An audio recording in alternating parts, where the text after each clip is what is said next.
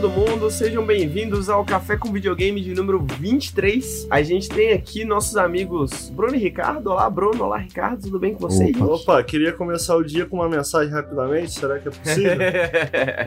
Rapidamente, não sei a por que que mensagem você tá rindo, não sei.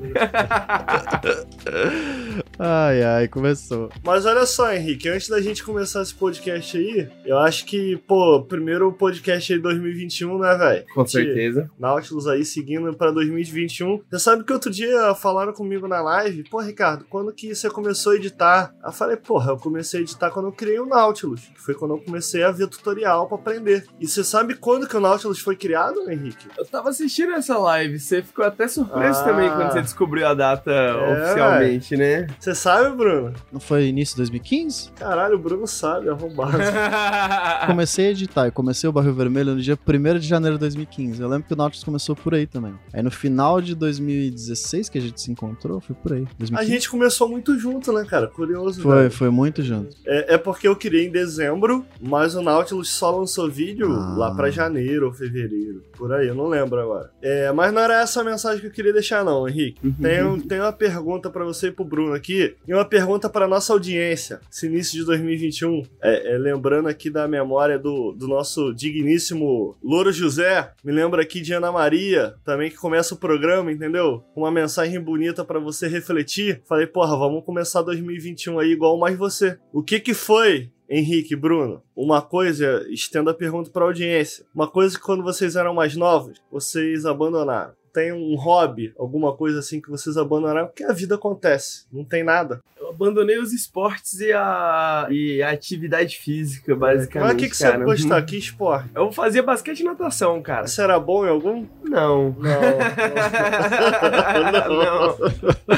Mas eu gostava de ficar correndo de lá pra cá, tá ligado? Ficava, dava um tibum na água ali e tal, demorava pra caralho. Mas eu, eu curtia, assim, tipo, eu não percebia que eu curtia na época, mas hoje em dia. Mas assim, você gostava, você tirava prazer do, da parada. E você, Bruno? Tava pensando em algo que não fosse relacionado a esporte, mas acho que é isso aí também. Eu fazia natação, Olha aí. até participava de competiçãozinha e tal. Não era nada uau, incrível, mas. Mas você gostava. eu Você gostava, eu gostava Pô, muito de natação. Eu coloquei muito. como meta, minha meta pessoal pra 2021, retomar hobbies que eu amava, velho. E Eu amava jogar futebol, eu adorava andar de bicicleta. Mês que vem eu vou comprar uma bicicleta. Futebol é mais difícil, né? Porque tem que ter amigo. Mas, mas tamo aí, velho. Ultimamente tá entendeu? difícil. Quando a gente abre o nosso coração pra uma possibilidade, Bruno, ela surge, você É atrai. verdade, é verdade. Já dizia o segredo lá. É, o meu coração está aberto pra jogar um futebolzinho firme aí. Aquele futebolzinho todo domingo.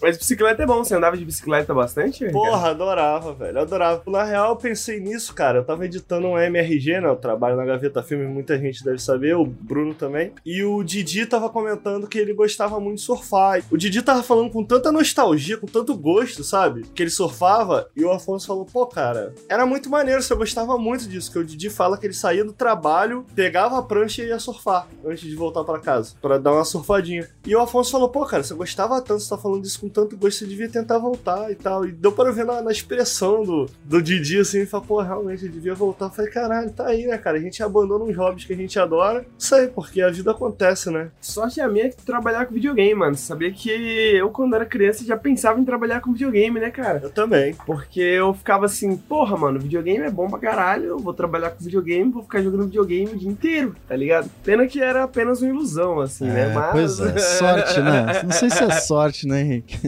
é foda.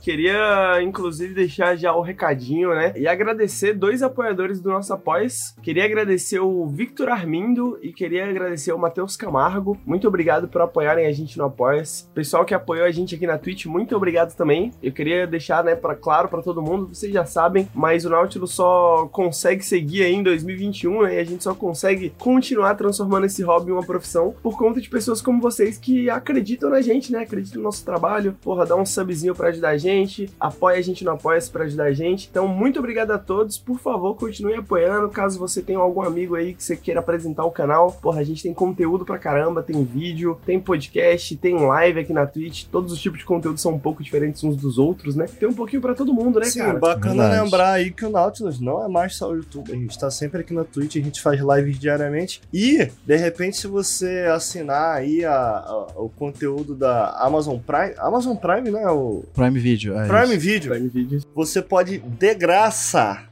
de graça, se o seu coração assim desejar, é lógico, mandar um subzinho aqui pra gente na nossa twitch.tv barra Nautilus Link. Então fica aí o, esse pequeno pedido, caso você goste do nosso trabalho, esteja aí com, com um sub parado, pô, passa aqui pra gente que vai ajudar muito o nosso trabalho, vai ajudar muita Ajude o gente. Nautilus a se tornar um conglomerado midiático, né? E Exato. tornar o É, Ricardo num magnata das telecomunicações.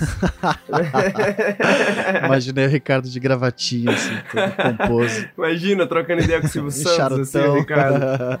Oh! Negociando com o Silvio Santos. Eu queria que de, de, de cara, a gente tá falando que a gente faz lives todos os dias e tal. Na semana que esse podcast tá sendo gravado, é uma segunda-feira, né? O, o podcast é gravado sempre ao vivo na Twitch a partir da 9h30. Hoje não foi 9h30 porque o Lucas tá de férias e o Bruno e o Henrique são dois esculhambados, né? A gente Ah, sabe. tá.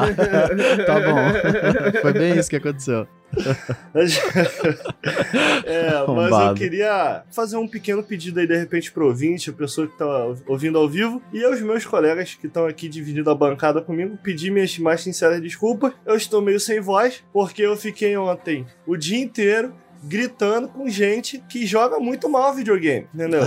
Eu tava jogando o Gears 5, a gente decidiu jogar o Gears 5 no Insano, a gente zerou o Gears 4 no sábado, zeramos numa live só o Gears 4, brother. 11 horas de live, brrr, zeramos. Caralho. Aí a gente foi pro Gear 5. A gente foi pro Gear 5 ontem, a gente ficou simplesmente 6 horas no ato 1. Porque os caras não paravam What? de morrer, velho. Os caras não paravam de morrer. Entendeu? Aí eu tô sem voz aqui. Vocês nem começaram o jogo, então, é isso? Porra, cara. Basicamente Caralho. nem começaram. Acho que boa parte dessa live, mano, foi muito bom, mas foi tipo assim, as primeiras uma hora de jogo, tá ligado? Basicamente, assim, foi tipo, mais ou menos isso, pelo que já estava falando. Mas tá aí, o Ricardo já falou, né, que o Lucas tá de férias, porque o Lucas tá de greve, né? Falou que, porra, cansei de trabalhar na Nautilus, vocês não me dão férias, não sei o que, vou tirar a greve de duas semanas. Aí eu falei, beleza, Lucas, tira a greve lá, força aos trabalhadores, avante vítimas da fome. Sindicato no Náutico. Enquanto o Lucas tá de férias, eu estou aqui, Henrique, serei o host do Café com Videogames, esse e o próximo, provavelmente. Daqui a pouco o Lucas tá de volta já, vocês não vão ter que me ouvir toda manhã não, porque ninguém merece também, né, cara? Que isso?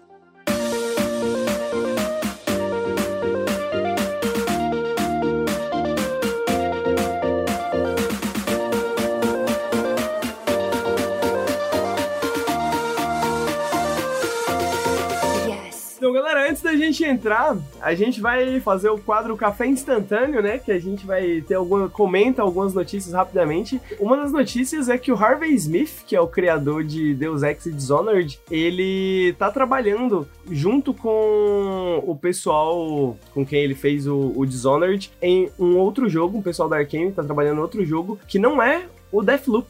É algum outro projeto, né? Então, que tá vindo por aí, talvez algum outro Immersive Sim, alguma coisa do tipo, né? São dois estúdios, né, na Arcane. Arcane Austin tá fazendo jogo novo e Arcane Lyon é o do Deathloop. Então são dois estúdios dentro da Arcane. Então são sempre dois Immersive Sim, né? Dishonored 2 e Prey, agora Deathloop mais um. É isso. É o para- aparentemente o Dishonored 1 ele foi uma colaboração, né, entre esses dois estúdios e aí ele ah, o Harvey Smith vai trabalhar com alguns do pessoal do Dishonored original. OK, essa é uma, uma das notícias, outra das notícias que o Lucas pediu pra trazer, né, que o Lucas enviou pra mim, que ele tá de férias, mas enviou as notícias pra mim, é que a Nintendo fez um envio de DMCAs em massa, né? Então, 379 jogos foram removidos, né, de, de alguns sites aí por causa da Nintendo nesses últimos dias. Cara, ninguém merece Nintendo- a Nintendo. Fica aí a Nintendo sendo a recomendação da galera pra assistir o vídeo do Minimídias, cara, sobre. que acaba abordando esse assunto também. Você lembra o título desse vídeo? Propriedade intelectual é roubo? É Nintendo e a Pirataria. É um vídeo de uma hora e meia, realmente, mas é excelente, vale muito a Incrível. pena, vai, vai trazer altas reflexões bacanas aí. E, porra, ninguém merece a Nintendo, né, cara? Puta que pariu. Foda. E a terceira e última notícia, rapidamente, é que. É, bom, não é exatamente uma notícia, mas o Daniel Amad, que é um. Ele é um comentarista, digamos, da indústria, né, de videogames. Palpiteiro do Twitter. É palpiteiro do Twitter, né? Ele tra- é, apesar de que ele realmente trabalha com, como analista para algumas empresas e ele tem um entendimento muito bom do mercado asiático de maneira geral, né? Ele comentou algo que eu não conhecia, mas parece que já desde 2019 já tinha notícias sobre isso. Jornada de trabalho 996 na indústria de jogos chinesa. E aí o número, né, 996, jornada de trabalho 996 é porque é das 9 às 9, 6 dias por semana, né? Então, basicamente um crunch também, né? Não é muito diferente da ideia do crunch, basicamente, né? Várias empresas foram já, já, já estão sendo comentadas de terem comportamentos tóxicos, né? E trabalhadores dessas empresas já, é, por exemplo, tem um jogo satirizando isso no Steam, por exemplo, e coisa do tipo assim. Henrique. Oi, comentários? Ah, tá. Achei que você tinha sido. Não tem comentário. Banido! Ah, Banido pelo Xi Jinping. Ficou um silêncio. Porra, cara. Chegou o Xi Jinping do nada. Eu não tenho comentário nenhum. Crunch é ruim, é isso aí que eu tinha pra dizer. Que bad. Eu tenho, tenho um comentário. Bad, hein, man? Bad, bad, bad. Bad. bad, bad.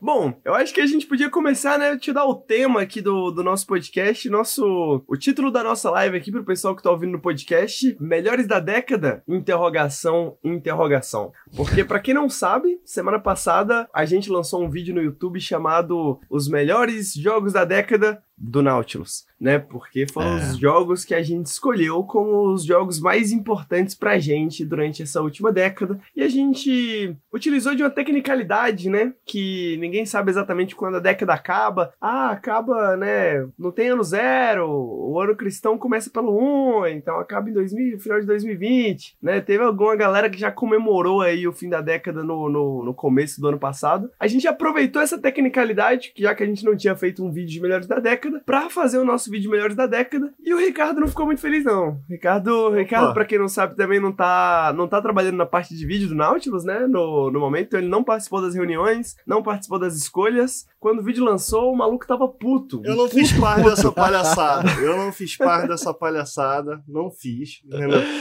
Ai, ai. Velho, eu tava pensando ontem. Não tem Disco Elysium não, né, na lista? Tem? Tem, Tem. Ah, que isso. Tem. O pessoal tava em live, o Henrique tava em live quando esse vídeo saiu. Eu entrei e fiz uma brincadeira. Porque tem algumas coisas que eu sinto falta naquela lista, mas de maneira geral, eu, eu vou falar sério aqui, porque de vez em quando brincando, entendeu? A gente fala, ah, e a galera leva a sério. Aí a audiência vai lá xinga a gente também, mas eu tô, eu tô brincando, eu tô brincando. É, é lógico que eu sinto falta de alguns jogos, porque eu não participei da lista, né? Mas eu acho que algumas coisas essenciais estão na lista, né? Como The Witcher, pra mim, né? Essenciais pra mim. The Witcher e Disco Elysium. Mas talvez seria interessante a gente citar por alto a lista e depois a gente ir falar sobre ela mais meticulosamente, Henrique, ou não? Pra galera, de repente, que tá ouvindo não ficar de fora. Eu acho uma boa. Bom, a gente fez uma lista relativamente cronológica, né? Então, eu queria citar alguns jogos aí, por favor, se vocês querem me interromper. O primeiro jogo que a gente cita é Portal 2. O Lucas queria muito falar desse jogo. O segundo jogo é Super Meat Boy, e aí eu queria fazer um comentário, né? Porque dentro da nossa regra da tecnicalidade, que o, a década acaba em 2020, é, então a década começa em 2011, né? Mas Super É. Meat Boy saiu em 2010. Então a gente roubou duas vezes, né? A A gente gente, errou. fez um- os melhores jogos da década mais um ano. Eu né? tenho, eu tenho um isso. pequeno comentário. Vocês tinham um trabalho, né? Ah, mas tem 21 jogos. Você esquece Super Meat Boy tem 20. Olha aí. Tá perfeita a lista. Foi tudo É, planejado. Foi tudo planejado. tudo planejado. o próximo é Spelunk, né? Um clássico que trouxe aí toda essa coisa de roguelike aí em 2012. Undertale, Gone Home, CSGO, The Last Guardian, The Last of Us, Bloodborne, Hollow Knight, The Witcher 3, Nier Automata, Inside, Resident Evil 7, Divinity Original Sin, Disco Elysium, Hades, Kentucky Route Zero, Final Fantasy VII Remake, Breath of the Wild e o último, né? Outer Wilds. É uma lista Mas de o mais respeito. importante, mais importante pro final, né? Não. Tem certos jogos, cara, que isso acontece, vai acontecer com muita, com muita gente, sabia, ô Bruno? Porque tem muita gente que vai pra esse jogo porque eu ousei. O hype é. Eu ousei grande. postar no meu Twitter uma brincadeira. E porra, cara, a quantidade de gente comentando, tá ligado? Eu postei jogos que eu nunca joguei e odeio por razão nenhuma. Aí postei Outer Wilds. Caraca, maluco, a galera foi em peso. Que isso, não sei o que. Então eu sinto que esse é um jogo que a galera fala tão bem. O- eu vou apelidar aqui, o Henrique, se você me permite, o jogador médio de gamer arrombadinho. Aí o gamer arrombadinho vai pegar o jogo, já com a expectativa lá em cima, e ele vai odiar, ele vai odiar. Então, esse. Então, essa questão, eu tava no mesmo barco. Tipo, era tanto hype, o Lucas não parava de falar desse jogo. Mano, esse jogo. Ah, vou jogar, vou jogar. Não, e parece eu posso, posso te garantir que nada vai. Nenhum hype vai te preparar, Ricardo. Pode jogar, Nenhum hype pode jogar. prepara pra experiência que é Outer Wilds, com certeza. É. Outer Wilds, ele. É. Bom, a gente fala, discutiu bastante, né? Porra, qual que é o último jogo que a gente vai colocar na lista, né? Qual que é o jogo que a gente vai fechar a lista? Porque, mano, seja cronológica, seja uma ordem que a gente quiser, as pessoas vão entender o último jogo como o jogo da década, né? E pelo menos no momento, o que a equipe sentia como um todo é que Outer Wilds merecesse essa posição, Olha né? Eu acho que tava dividido, né? Tava dividido entre o, entre o Breath of the Wild e o Outer Wilds. É. E o Outer Wilds, eu acho que ele é justamente isso. Não é o meu jogo favorito da década, tanto quanto é o do Bruno, tanto quanto é o do Lucas. Mas, cara, é uma experiência realmente única, assim. Você jogar videogame e falar, porra, é isso que videogames deveriam ser em 2021, entendeu? Tipo, Hum. daqui pra frente, porra, como que a gente não chegou nisso antes, assim, tá ligado? Pois é. Acho que é um, um bom jogo nesse sentido. Mas eu vou começar por um, um jogo controverso dessa lista aqui, que causou quase uma divisão aqui entre nossos colegas, né? The Last Guardian. The Last Guardian. Eu Ai. sou um ótimo mediador pra essa situação, porque eu não joguei The Last Guardian, eu tenho muito interesse em jogar, sou extremamente fã do, do, do Shadow of the Colossus, né? Um dos meus jogos favoritos também da história. Sei que o Ricardo também é muito fã do Shadow of the Colossus, mas ficou um pouco descontente com a decisão de colocar Last Guardian, né, né Ricardo? Eu acho que é lógico, pra deixar claro, né, cara? Porque eu sei que esse é um jogo que ele tocou muita gente. Muita gente gosta muito desse jogo e é absolutamente compreensível. Eu, pessoalmente, eu, Ricardo, não tô condenando a decisão de vocês de colocarem. Eu, Ricardo. É porque é Não quero ser o importante. gamer arrombadinho médio, né? É importante a gente deixar claro. Pois é. É importante a gente deixar claro isso, porque, né, fazer uma brincadeira numa live, aqui no podcast, eu não quero que a galera leve a sério as brincadeiras.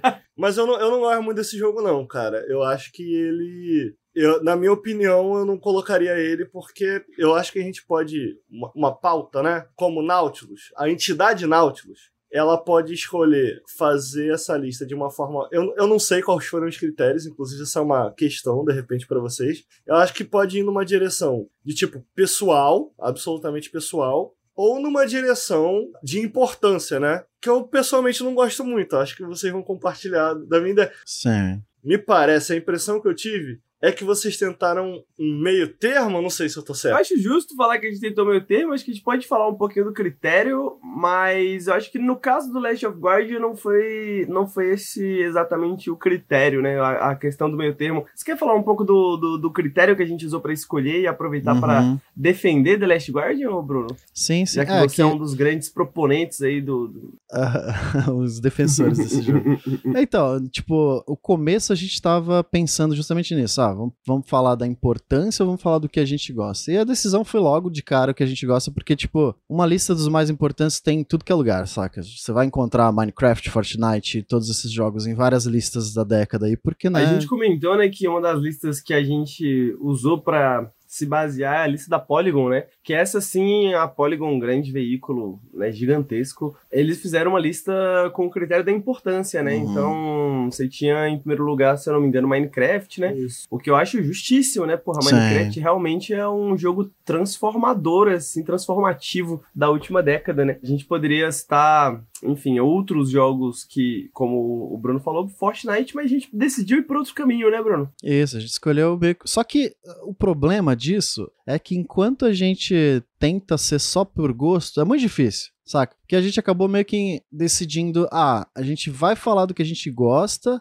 mas eu gosto de esportes, ou esportes são importantes. E eu gosto de CSGO. Mas, tipo, não é como se CSGO fosse o jogo mais incrível entre todos os esportes que saíram nessa década. Não sei se o Henrique concorda comigo, mas eu, eu, eu não sei se eu acho o CSGO melhor, tá ligado? Mas ao mesmo tempo eu entendo que o, o Henrique que gosta muito desse jogo e queria falar dos esportes. Os esportes foram muito importantes para essa década e a gente gosta de esportes. Então meio que misturou, tá ligado? Uhum. A importância com o gosto, com o gênero, com o jogo que representa esse gênero. Super Meat Boy foi praticamente a mesma coisa. Tipo, ah, vamos falar dos indies, no começo dos indies, a explosão dos indies ali no comecinho. E todo mundo gosta do jogo, mas ao mesmo tempo, talvez não existam jogos parecidos que sejam que, que o Lucas goste mais, por exemplo. Mas a gente meio que balanceou nesse sentido, saca? Sim, eu acho que foi nesse sentido que eu falei de The Last Guard. Eu falei, porra, cara, tem jogos aí que eu sinto muita falta e se eu tivesse que tirar alguma coisa, o primeiro que eu tiraria seria The Last Guard. Aham. De repente, antes de eu entrar no, no, que eu, no que eu senti falta aí, na lista pessoalmente, comentar rapidamente um pouco The Last Guardian. Eu- eu- o que eu sinto em relação ao The Last Guardian, cara, é primeiro que eu acho que. É lógico que ele não foi no desenvolvimento até o final, né? O Fumito Ueda. Mas é, ele não participou do desenvolvimento até o final, né? Pelo menos boa parte do desenvolvimento aí ele ficou mais na parte de. Ele ficou assessorando, não foi? Um rolê assim e tal.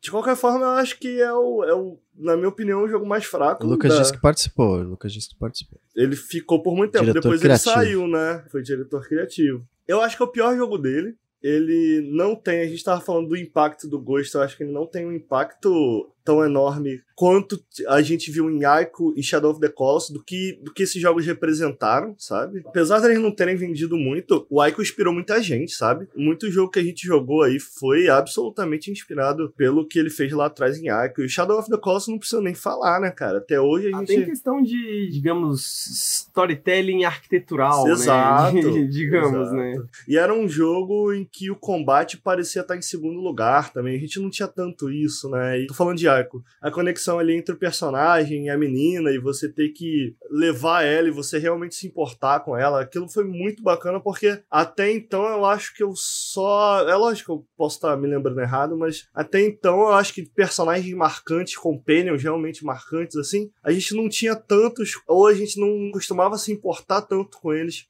como em Aiko, porque não era só o fato dela ser carismática, até porque ela nem abre a boca, Uhum. era mais a maneira como ela se movia e de maneira crível, né? Eu lembro que tinha uma parada muito bacana que os jogos, inclusive do Eda, sempre tem, eles têm uma a animação é muito distinta, né? É muito própria. É, personalidade no, no jeito que eles se movem. Tem uma certa tensão na maneira que eles se movem, né? Tipo, eu lembro Uhum. que no, no Aiko a- a- parecia às vezes que você tava puxando a menina e tal, sabe? É. E era legal, sei lá. Não sei, realmente curti. Eu acho que a minha parada com o Last Guardian, então, só pra finalizar, é que eu sinto que ele tem alguns elementos que eu aprendi a esperar em Triple A's. Então, tipo assim, tecnologicamente é uma parada muito bacana, porque você não tem tantos jogos como o The Last Guardian, em que você tem esse animal crível, que você acredita que ele existe até certo momento. Então, eu, eu acho que nesse aspecto, tecnicamente, é bacana, mas é algo que, cara, e eu adoro. Pô, tá aí o meu melhor jogo do, de 2020 que vocês vão ver em breve no Nautilus, que não me deixa mentir. Mas eu acho que não vai muito além disso, não, cara. Ele não.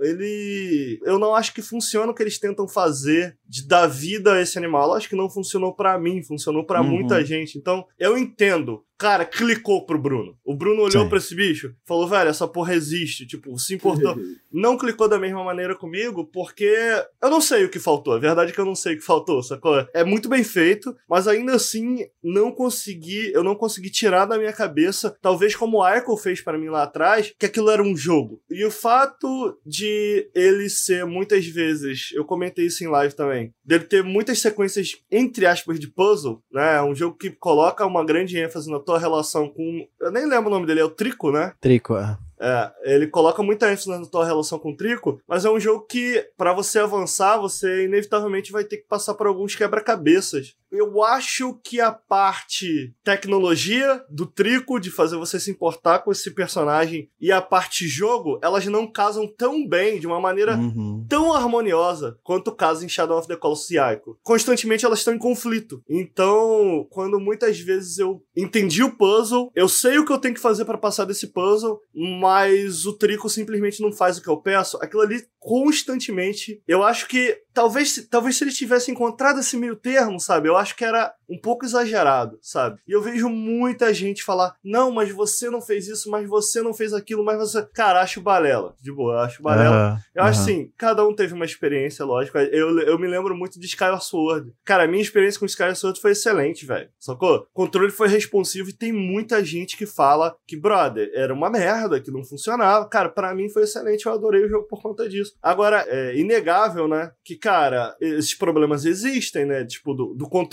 né? Eu tô falando do, do Skyward Sword. E eu acho que esse jogo me parece ser um pouco desse caso. Só que é um caso onde os problemas, para mim, foram maiores do que os bons momentos que eu tive com eles, porque eles existem. Eu só não colocaria ele como o melhor da década, assim. Eu, Eu queria eu- fazer uma pergunta. Ricardo, você tem bicho de estimação? Cara, tive a Tchutchuca, né? Foi minha cachorrinha, mas ela faleceu faz uns, pelo menos uns 5 anos. É isso, eu tive dois cachorros e hoje eu tenho uma gatinha que eu adotei com a minha namorada, que é a, a Cristal. Ela ficava muito na rua, assim, né? E a gente levou ela. E é isso, foram os dois animaizinhos que eu tive. E você, Bruno, você tem animais de estimação? Você, você acha que Tem, eles têm tem. alguma relação, assim? tem Nossa, com coisa a ver? certeza. O Trico é um grande gato, né? É um gatão enorme. E, tipo, a, a própria. Os movimentos, as reações são muito parecidos com o que um gato faria, que um gato reagiria a certas situações. Então, eu via ali a, a minha gata ali, saca? De caralho, é a minha gata gigante.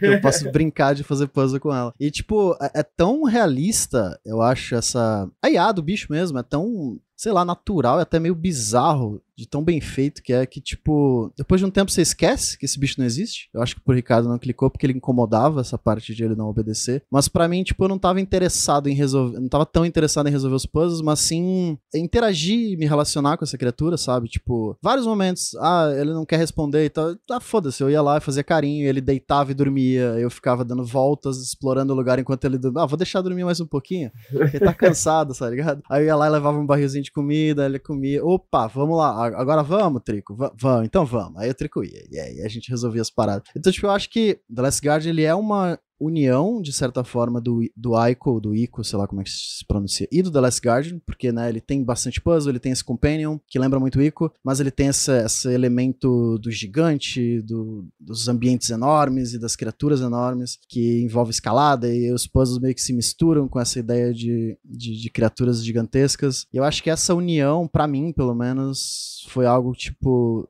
que clicou muito bem e que é meio que a junção das duas coisas que o Ueda fez na época. Pra mim isso é espetacular, porque eu prefiro jogos de puzzle do que jogos de porradinha e o The Last Guardian, ele é um pouco mais puzzle, apesar do Shadow of the Colossus, ele é puzzle também, né? Cada gigante é um, é um grande puzzle, mas eu acho que o, o The Last Guardian consegue misturar muito bem essas duas coisas, os puzzles dos grandões e os puzzles mais íntimos, mais pequenininhos do, do Ico. Pra mim, eu sei que muita gente vai discordar, é o ápice da, dos jogos do Eda, tá ligado? Eu acho que o The Last Guardian é o melhor jogo do Eda pra mim. Caralho, que loucura. Eu, que eu, não, eu não joguei o Shadow of the Colossus na época do Play 2, eu fui jogar não faz muito tempo, então eu não tenho a nostalgia, eu não tenho a- a- o espetáculo que foi na época, né? Então pra mim já prejudica um pouco isso. Mas pra mim essa união, essa junção do- dos dois jogos foi o ápice. E o Trico pra mim é, porra, é inacreditável esse bicho. É, saca, o final do jogo eu já tava em prantos, chorando. Porra, Trico, você é perfeito, eu te amo, o jogo vai acabar, eu não acredito.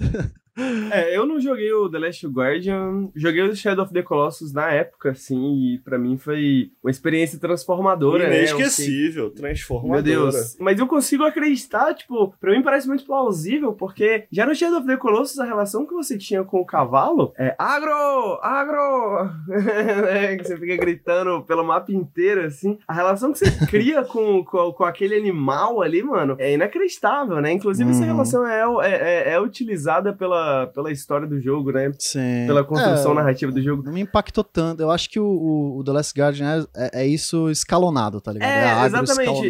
E, é isso que eu quero dizer, né? Tipo, eu nunca joguei The Last of Guardian, tenho muita vontade, imagino que eu vou gostar muito, porque o Eda no Shadow of the Colossus já me convenceu de que ele é capaz disso, sacou? Com algo que era menor que né, no Shadow of the Colossus, que digamos assim, uma parte menor do jogo, e ainda assim já era impressionante naquela época, né? Eu fico imaginando o que, que deve ser o, o trico, né? Sabe qual que é a. parada, cara, pra mim? Que funciona melhor pra mim no agro do que no, no Trico. Primeiro, né, deixar claro, eu sempre, eu sempre que eu falo mal, que eu não, não falo mal, eu não gosto tanto de Last Guardian, ah, mas é por design, eu sei que é por design, eu tô dizendo Uhum. que não funciona, não é porque é por design que é bom, entendeu? Né? Eu não acho que funciona. Eu acho que uma parada que faz o agro funcionar mais pra mim do que o trico é que, por, pela relação da sua relação do trico não está em ênfase, mas você tá sempre vinculado a ele, você precisa dele, e isso não ser o foco do jogo, fica me parecendo muito. Fica me parecendo meio, porra, Marley e eu, tá ligado? Mano, tu sabe o que vai acontecer com o trico, tu sabe que em algum momento essa tua relação vai dar merda. É óbvio, entendeu? Então, tipo, fica muito claro desde o início pra mim o que eles estão tentando fazer. Já com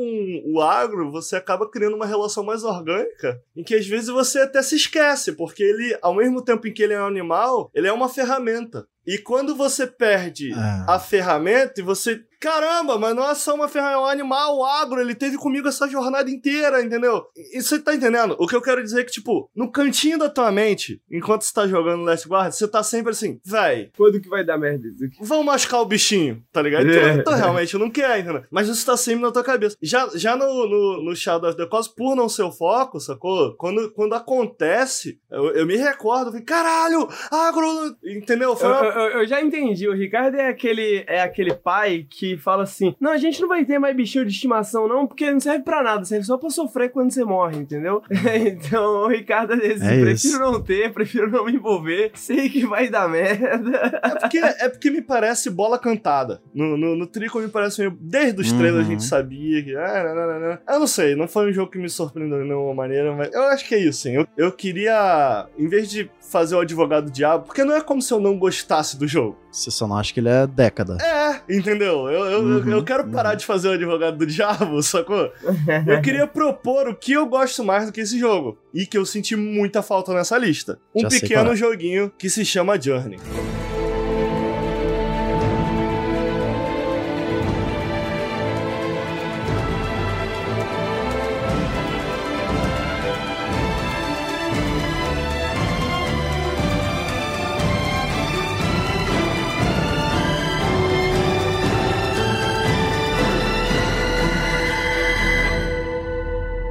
Porra, Journey, eu acho que a gente tava falando de jogos que se inspiraram lá atrás no Ico, e o Genova Chain, ele cita o Ico como uma das referências, né, do, do, Uhum, de- na época total. do jogo. Genova Chain é o, a cabeça criativa por trás da Tag Game Company, né? Que fez aí o Journey, fez o Flower. É, mais recente eles lançaram aquele joguinho de iOS, eu esqueci o nome. Sky? Não? Sky, bem lembrado, Sky. Eu adoro os jogos da Tag Game Company e uma coisa que eu gosto muito do design do Genova Chain é que ele fala, né, que no Journey, um dos objetivos de design dele era fazer um jogo tão acessível com- quanto possível. Ele queria um jogo que qualquer um poderia experimentar porque essa é parte do que ele entende que videogames podem fazer, que tipo, videogames, cara, qualquer um deveria ter a capacidade de entender videogames sem ter que já ter absorvido até certo ponto a linguagem do videogame. Então, a gente que sempre joga, a gente tá habituado. X pula, R1 atira, R2, sabe? E, e de repente isso pra uma, uma pessoa que nunca jogou videogame na vida, absorver tudo isso, mesmo pra um jogo simples, pode ser complicado. E o, o Journey, ele tem uma simplicidade que é linda, sem nunca deixar, sem nunca ser simplista. Ele é simples e não simplista. E eu adoro toda a alegoria de Journey, toda a alegoria da jornada, que ele quer te dizer sem uma palavra. Eu acho que é o tipo de jogo que eu gostaria muito sempre que eu encontro alguém. Outro dia eu encontrei uma amiga da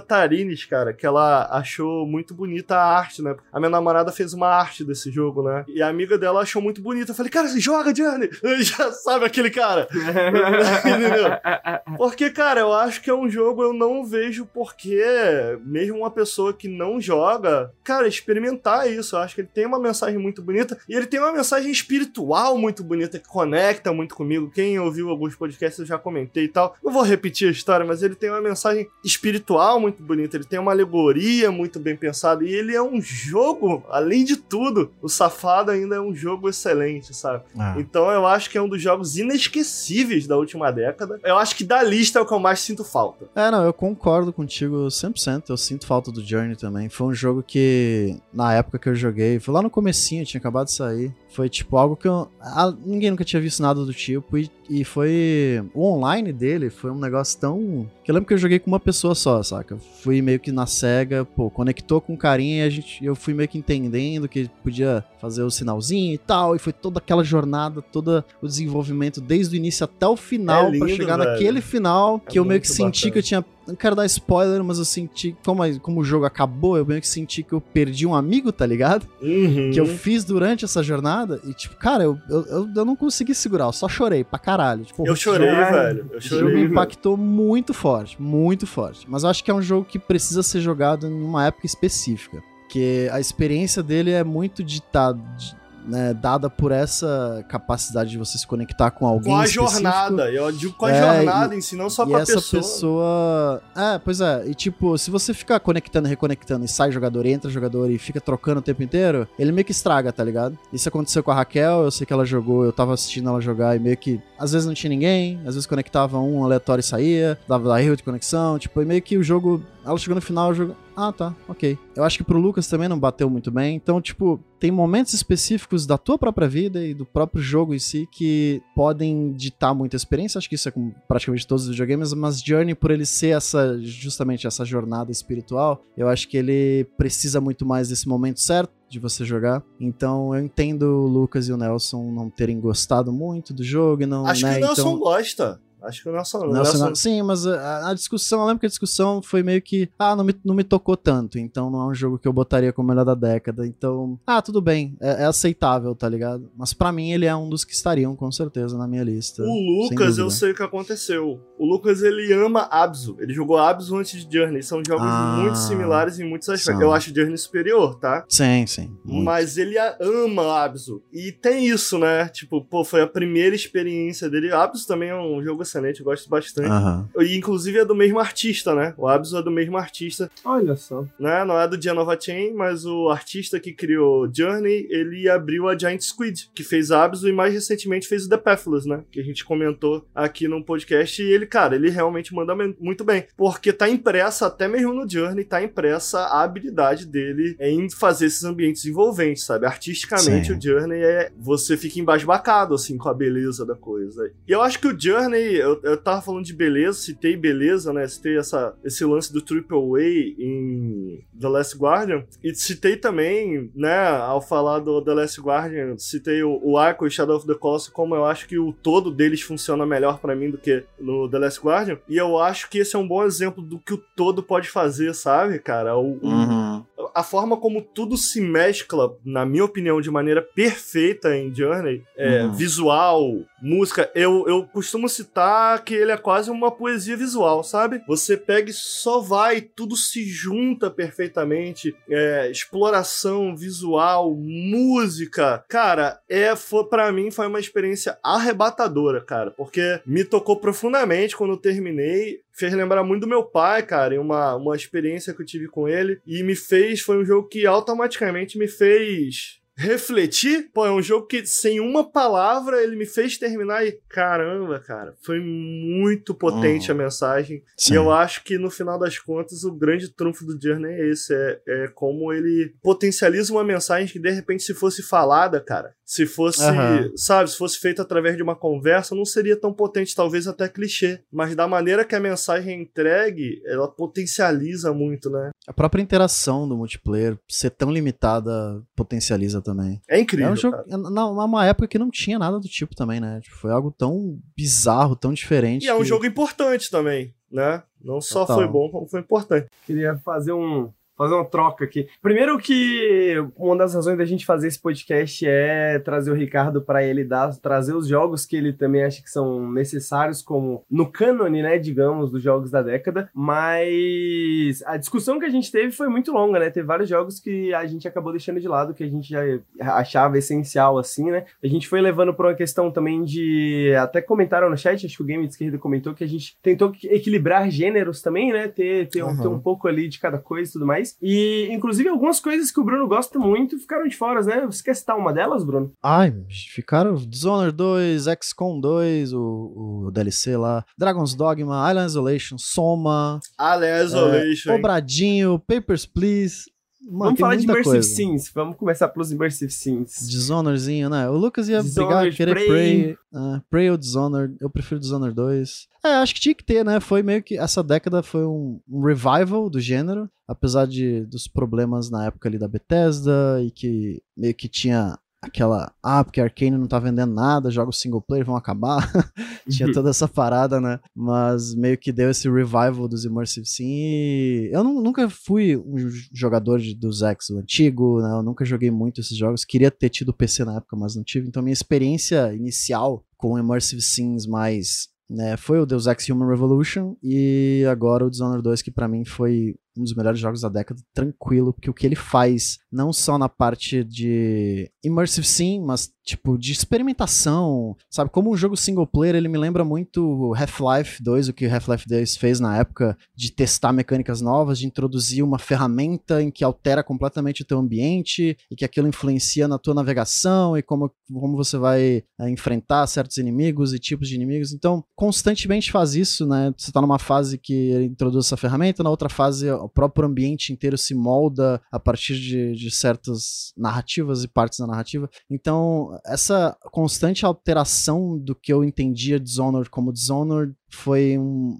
muito nova pra mim. Eu acho que o 2 faz isso perfeitamente. Eu gosto muito do 1, mas eu acho que o 1 não, não chega a explorar tão bem isso. Ele, como Immersive Sim, eu acho ele bom. Mas a própria cidade do 1, que é Dunwall, Dunwall, é, ela tem personalidade, é uma cidade legal, mas acho que é, que é que sempre aquele tema, ai, tudo escuro, e os ratos, e esgotos, e bandidos. Eu achava que Dishonored 2 continuava nessa linha. A Dishonored 2 vai pra Karnaka, que é uma cidade litorânea, é tudo bonito, é luz, sabe? É de dia, é uma cidade tecnológica, e a cidade em si já me. Uou, peraí, por que, que, que tá tão azul? Por que, que tá tão claro isso, saca? Eu não esperava disso em um jogo stealth com bandidos e assassinos e facas e sangue. então, eu- me surpreendeu muito o setting e toda essa temática. E, e é um Immersive que pra mim. Eu sei que o Lucas acha o Prey o melhor Immersive Sim da década, porque ele tem muitas ferramentas, ele experimenta muito com isso. Eu acho o jogo maravilhoso, eu tenho que rejogar ele porque eu joguei em live e meio que me perdi demais. Mas pra mim o que o Dishonored 2 fez com experimentação do próprio gênero e essa expansão do próprio gênero do Immersive Sim foi, sabe, indispensável nessa década e eu espero que a Arcane tenha muitos anos aí pela frente e possa explorar muito mais. Que gênero massa, né, velho? Eu amo. Eu amo Immersive Sim, a gente cara. sabe que é difícil, né? É um gênero complicadíssimo de você desenvolver e muito custoso. Então teve essa época aí que, ah não, a Arkane vai fechar e os Immersive Sim vão morrer. É. Foi muito complicado. É porque o primeiro bem vendeu muito aí. bem, né? Até onde eu entendo, mas o segundo É, não é. saiu tão bem assim. Nem Sim. o Prey também. Nem né? o Prey, nem o Prey. É. É, mas eu, assim, eu fico feliz porque eu não joguei nem o Prey nem o, o Dishonored. Eu sei que eu vou amar cada segundo, cara, quando eu Hum. pegar pra jogar. Eu tô tranquilo, eu uma hora eu vou chegar nele, mas eu, sei, eu nunca joguei, Eu infelizmente. queria comentar por causa dessa, dessa notícia do Raven Smith, né? Que talvez tenha um outro Immersive Sim vindo aí nos próximos anos, né? Então vamos voltar pra você, Ricardo. Mais, ó, mais algum jogo que você achou que ficou de falta, que você gostaria de ver na lista? Cara, tem muita coisa, assim como o Bruno falou, eu fiz uma pequena listinha aqui, velho, tem alguns jogos. A dúvida, tem Last of Us na, no de vocês? Vocês botaram? Tem, tem. Botaram, tem. o primeiro, né? Isso. Eu tenho uma questão, antes de trazer o meu, eu tenho uma dúvida. E GTA V, galera, o que, que vocês acham? Eu joguei, posso falar com conhecimento de causa. Foi importante, foi importante. Pelo menos isso a gente admite. Foi, mas não é nem, de- nem, nem o melhor GTA, né, velho?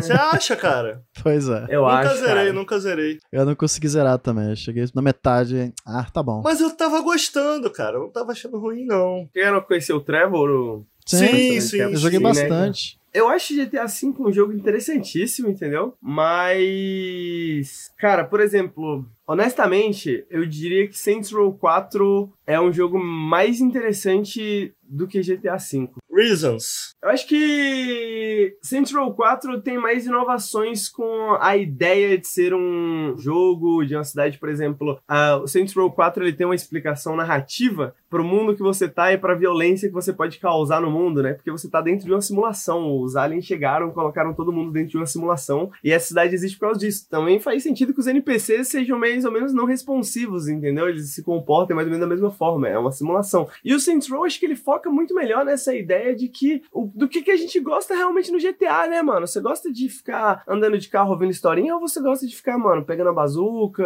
e atirando as pessoas, jogando tanque? É, tendo dito isso, eu acho que a história de GTA V, ela é razoável. O Ok. que é muito bom do GTA V são os diálogos. Eu acho que ele tem diálogos muito bem escritos, tem personagens muito bem escritos, apesar de vários tropes e vários problemas de, de- Mas esses personagens também são muito amplos, né? Porra, é como se você visse que o Franklin, o Trevor e o, e o outro lá que eu esqueci o nome, Michael. o Michael, né? Eles são facetas dos Estados Unidos, sacou? Uhum. Então, o Franklin, ele fala sobre a experiência negra ser- dos Estados Unidos, né? Porra, o cara, ele tem que se virar, ele tem que fazer o que ele pode e, e tal, tal, tal. O Michael, ele demonstra bastante essa... A, a era de ouro dos Estados Unidos, né? Tanto que ele é um American fã- Dream. o sonho americano, exatamente. Tanto que ele é um grande fã de Hollywood. Várias das Aham. missões dele têm a ver com produzir cinema, né? Que ele é apaixonado por cinema. E o Trevor é, digamos, os Estados Unidos como ele realmente é, né? Porque o, o- o Trevor, inclusive, tem uma, tem uma missão que ele fala: pô, a gente tem uma empresa aqui e tem o nosso competidor, né? Ai, ai, como é que a gente vai fazer pra competir e ganhar dele no mercado? Não, a gente vai lá e vai destruir tudo que ele tem, tá ligado? A gente destrói tudo e pronto, a gente ganhou o mercado, sacou?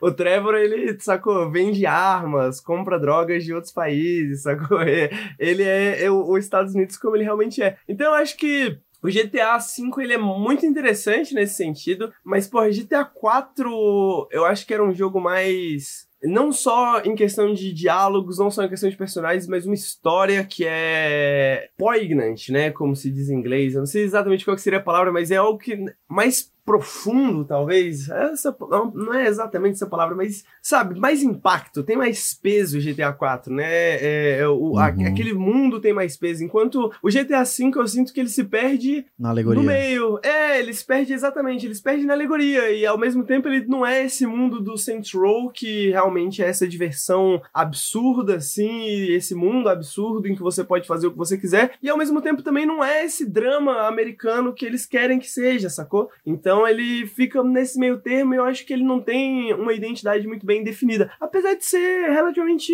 sacou? Tem coisas interessantes. A, a, a mecânica de você trocar de personagens, né? E, Porra, Bacana. você tá, tá Ah, jogando ah, com o Franklin no meio da missão, sacou? Aí você acabou de roubar um carro e volta pro Michael, o Michael tá lá É, jogando tecnicamente, videogame, esse jogo é inacreditável. Pois é, eu queria comentar. Tecnicamente, the best money can buy. Mas Porra. tecnicamente as bolas do cavalo que murcham e. Ah, tudo e- bem, e- e tudo no bem. Red Dead Redemption Tudo 2, bem. ela- ela- elas são, sacou? Tipo, se for Sim. tecnicamente falando um jogo Rockstar, talvez Red Dead Redemption 2 merecesse mais do que GTA, sabe? Sim. Então eu acho que GTA não chega lá, sacou? Eu acho que Uhum. não, não é a experiência definitiva de GTA, não é a experiência definitiva Rockstar, assim. Eu não joguei Red Dead Redemption 2, mas me parece que tem, mesmo com seus problemas, me parece ter mais ousadia até do que o, o GTA V, sabe? O GTA V pra mim parece isso, meio safe. Meio seguro, assim, tipo, ah, é o GTA V que todo mundo queria, sabe?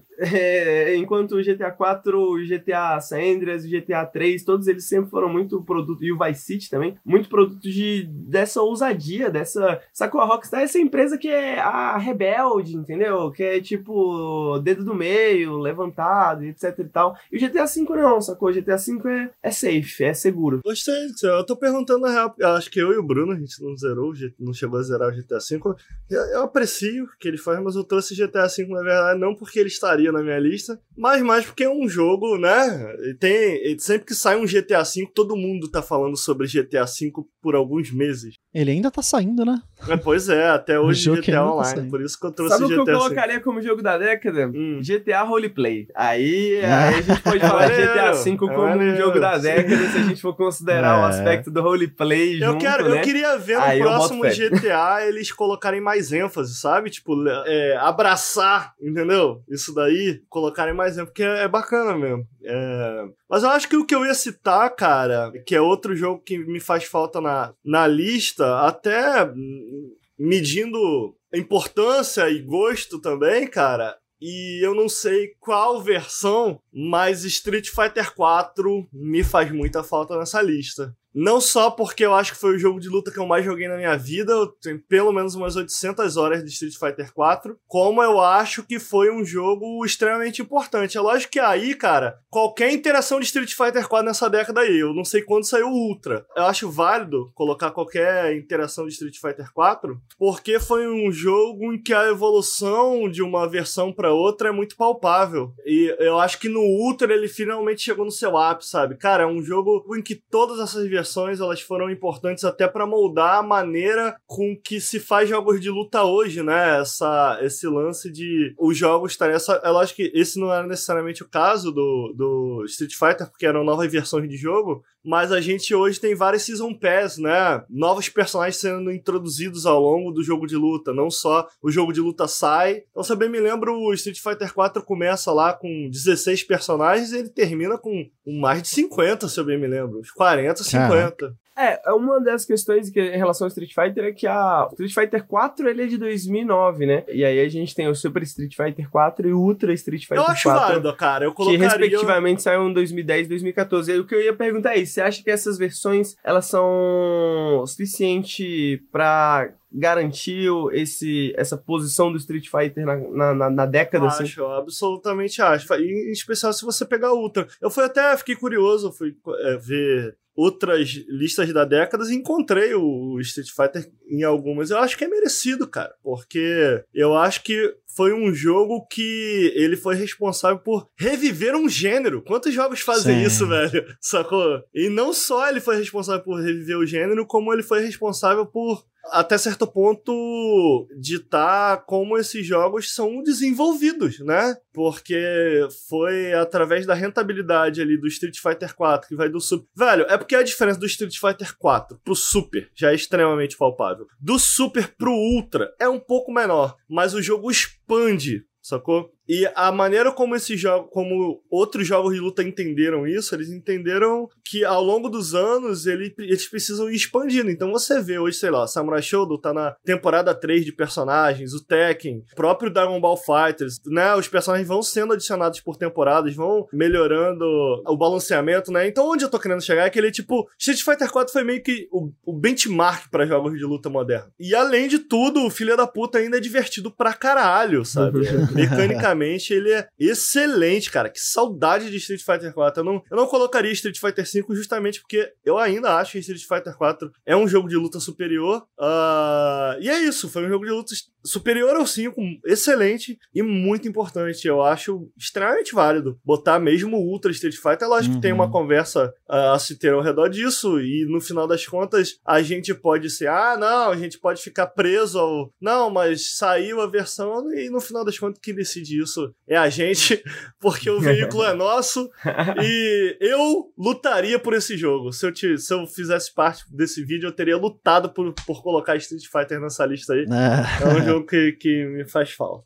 Faltou você, Ricardo, pra Faltou ajudar eu. a escolher. É. Eu tava curioso pra isso, né? Saber se o Ricardo fosse tirar Street Fighter, que jogo que ele ia, que jogo que ele ia tirar, tá ligado? Que jogo que ele Cara, ia falar tem assim, outro jogo que eu tiraria com facilidade. Eu não sei se eu tiraria ele pra colocar Street Fighter, mas tem um jogo que, de repente, eu posso até fazer a ponte pro- do Bruno, porque tá na lista do Bruno. Eu acho estranhíssimo Resident Evil 7 nessa lista. Desculpa, Nelson. Resident Evil 7 é legal, tá? Eu gosto, é bacana. Mas, ô, vamos botar do lado assim: Resident Evil 7, Alien Isolation. Porra, irmão. É. "Pô, Sabe o que eu teria feito? Porra, irmão. E ó, eu vou, eu vou além, cara. Nem joguei, mas porra, é um jogo que eu vejo a galera. Eu vou, vou até jogar pra vocês aí a bola. E- Eu perguntei pra vocês qual foi a decisão. Vocês pensaram sobre esse jogo? Porque apesar de ser só uma demo, PT foi um jogo impactante, Uhum. me parece. Eu não joguei. Jogo a bola pra você. Eu tiraria o Resident Evil 7 com facilidade dessa lista. É, foi mais que o Nelson queria muito Resident Evil 7 e a gente meio que discutiu e ficou. Mas o que eu teria feito era ter colocado o Resident Evil 2 Remake, que eu acho que é um jogo superior ao 7. Apesar dele beber muito da. E tiraria o Final Fantasy VII Remake, porque o 2 Remake já representaria os remakes. Eu, eu gosto do Final Fantasy VII Remake, mas eu não acho que é um jogo da década, ele é só um remake.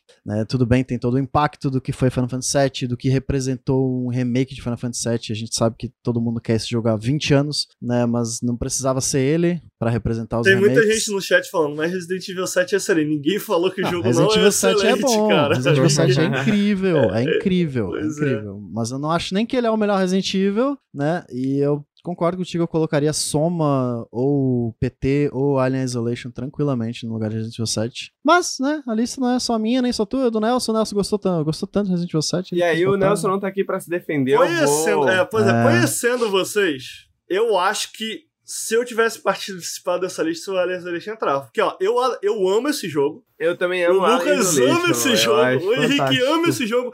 E o Bruno, pelo menos, gosta. Tá? Eu gosto, eu gosto. Eu não acho que é o melhor jogo de terror da década. Eu, eu, eu colocaria falar do- Soma do- tranquilamente. Mas é Tentar é bom. justificar aqui pelo lado do Nelson Resident Evil 7, né? Até comentaram ali no chat. Mas eu lembro que um dos argumentos do Nelson era do impacto que esse jogo teve pra Capcom, né? Certo, Aí, é sem dúvidas, a Capcom foi uma das empresas dessa década, né? Foi tipo, porra, teve dezenas de lançamentos muito bons, assim, e extremamente impressionantes. E o- uma dessas razões, assim, né? o- talvez o que abriu todas essas portas foi o Resident Evil 7 e o fato dele ter feito sucesso.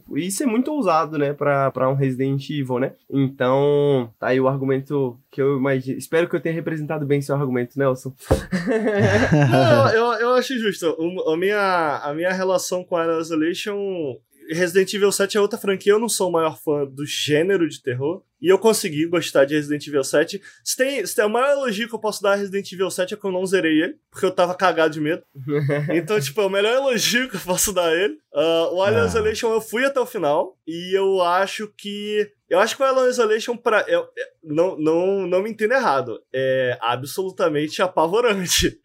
Mas eu acho que o Alien Isolation ele tem outros elementos ali que conversam e que me prenderam mais. Mas eu tenho outra questão aqui, cara. E que de repente converse aí com vocês. Falando em Capcom, né, Henrique? Você citou aí a Capcom e o trabalho que ela fez. Vocês consideraram Monster Hunter World?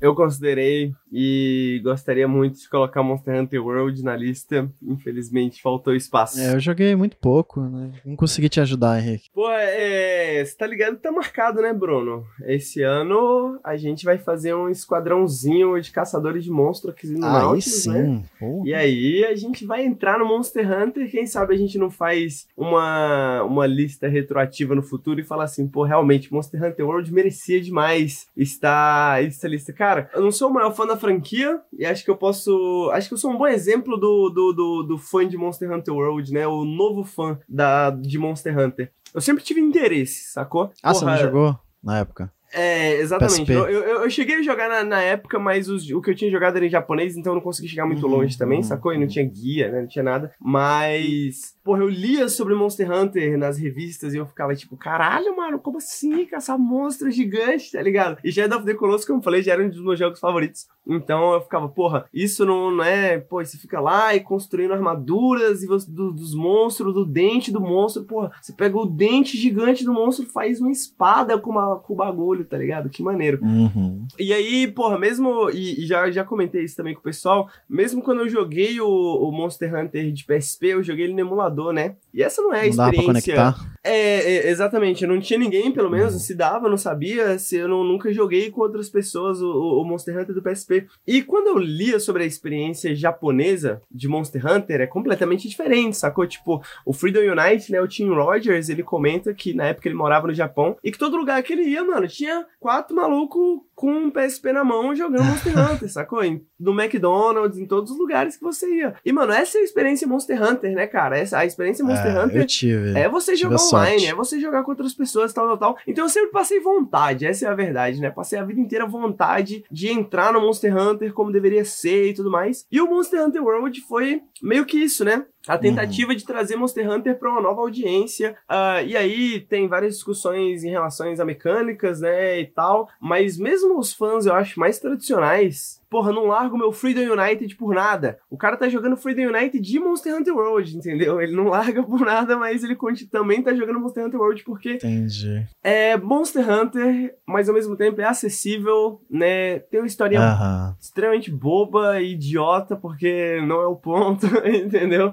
Mas com cerca ali de 50, 60 horas de jogo, você entende por que Monster Hunter é uma franquia de tanto peso, sacou? Tipo, Uhum. caralho, é realmente muito bom, é um loop muito bom, assim, sabe? Você ficar, porra, você vai ali, caça monstro, faz É armadura, caça monstro, É faz armadura, caça monstro, faz armadura, e, tipo, não tem, não tem erro, sacou? Tipo, alguém pensou, pô, vamos matar monstro gigante no videogame, alguém falou, bora, e deu certo, tá ligado? É uma ideia boa, é isso. É a forma como ele faz também, tipo, ele é tão expansivo, né? São tantos monstros diferentes e, e com mecânicas tão diferentes, interessantes pra você. Ah, você capturar ele tem que botar dormir, mas pra você dormir tem que ter uma, né, uma ferramenta tal que você precisa matar tal monstro pra poder. É, tipo, essa teia vai grudando todas as mecânicas do jogo de uma forma tão natural e tipo, você começa a ficar cada vez mais interessado por aquilo, porque não tem a na quest dizendo o que você tem que fazer. Não, você precisa pegar a presa de tal monstro. Hum, qual que é o habitat desse monstro? Ah, ele tá embaixo da terra, então eu preciso fazer um jeito dele sair debaixo da terra. E sabe que essa comunicação com outros jogadores e, e você jogar junto e você explorar junto e entender junto essas, essas ideias e os monstros diferentes, cara, isso é, é muito único de Monster Hunter, é muito único. E jogar online é a parte fundamental da experiência. Monster Hunter, o que eu acho. Mano, Monster Hunter é incrível porque não só os. Como você falou, né? Porra, cada monstro tem seu comportamento, né? Tem. é, que você vai aprendendo ao longo do tempo. As táticas, né? As estratégias de como capturar já é mais tipo. Uhum. Porra, como que eu faço isso no menor tempo possível, sacou? Pra Aham. agilizar aqui o processo de farm e tal. Mas, porra, até a- a- o, o- controle de Monster Hunter é, é fenomenal, né? Pra começar que cada arma é o seu próprio jogo, basicamente. Ah, Sacou? Todas as armas, elas têm uma personalidade única, assim, e, e uma maneira de jogar completamente diferente. O controle de Monster Hunter, quando você coloca assim, porra, coloquei aqui, tô jogando aqui no meu controle de PS4, no meu controle de Xbox, cara, é uma máquina, entendeu? Tipo assim, são... Você nunca imaginou que um mesmo controle podia ter tantas funções, porque cada botão Aham. faz sete coisas, sacou? então, tipo, por isso que às vezes, por mais que seja acessível, o Monster Hunter ainda é um jogo complexo, sacou? Mas dominar essa máquina é uma sensação única também, assim, saca? Tipo, Uhum. você, porra, domina o controle que você não consegue. Algumas, algumas armas são mais intensivas nesse sentido, né? Por exemplo, as bestas, pra ser mais exato, né? As bowguns. Que você tem que, por exemplo, você tem que craftar munição enquanto você tá no meio da batalha, sacou? Então o monstro Uhum. tá ali, foi pra cima do seu colega, você fala, porra, tá aqui uma oportunidade, então você craftou, você já instalou e aí você ficou. E você tem vários tipos de munição e você fica alterando entre esses tipos, um pra cada situação diferente, um pra cada eh, se adaptando ao comportamento do monstro, saca? Então, cara, tem um conceito que a galera fala muito de monogame, né? Ou então é, lifestyle game, um jogo como estilo de vida, né? Digamos. E Monster Hunter ele é ele é isso, né? Um jogo que, cara, se você tem, você quer um jogo assim pra você passar, porra, o ano inteiro jogando Monster Hunter, sacou? Você consegue passar um ano jogando Monster Hunter sem parar, se você quiser, sacou? Você pode ir pra uma ilha deserta e ficar, mano, muitas horas jogando só Monster Hunter. Eu queria tocar numa ferida aqui. Eu posso tocar numa ferida dessa lista aí? Primeiro de tudo, eu queria só citar rapidamente. Da minha listinha aqui, eu selecionei. Tem dois joguinhos indies que eu sinto falta. Eu não tô dizendo que eu queria que elas tivessem, mas tem dois joguinhos que eu consideraria. Não, não sei se eu tiraria, porque, ó, deixar claro, eu guardo a lista de vocês, tá? Eu acho que é uma lista bem boa. Mas tem um joguinho, cara, que se eu bem me lembro de 2012 ou de 2014, que se chama Mark of the Ninja.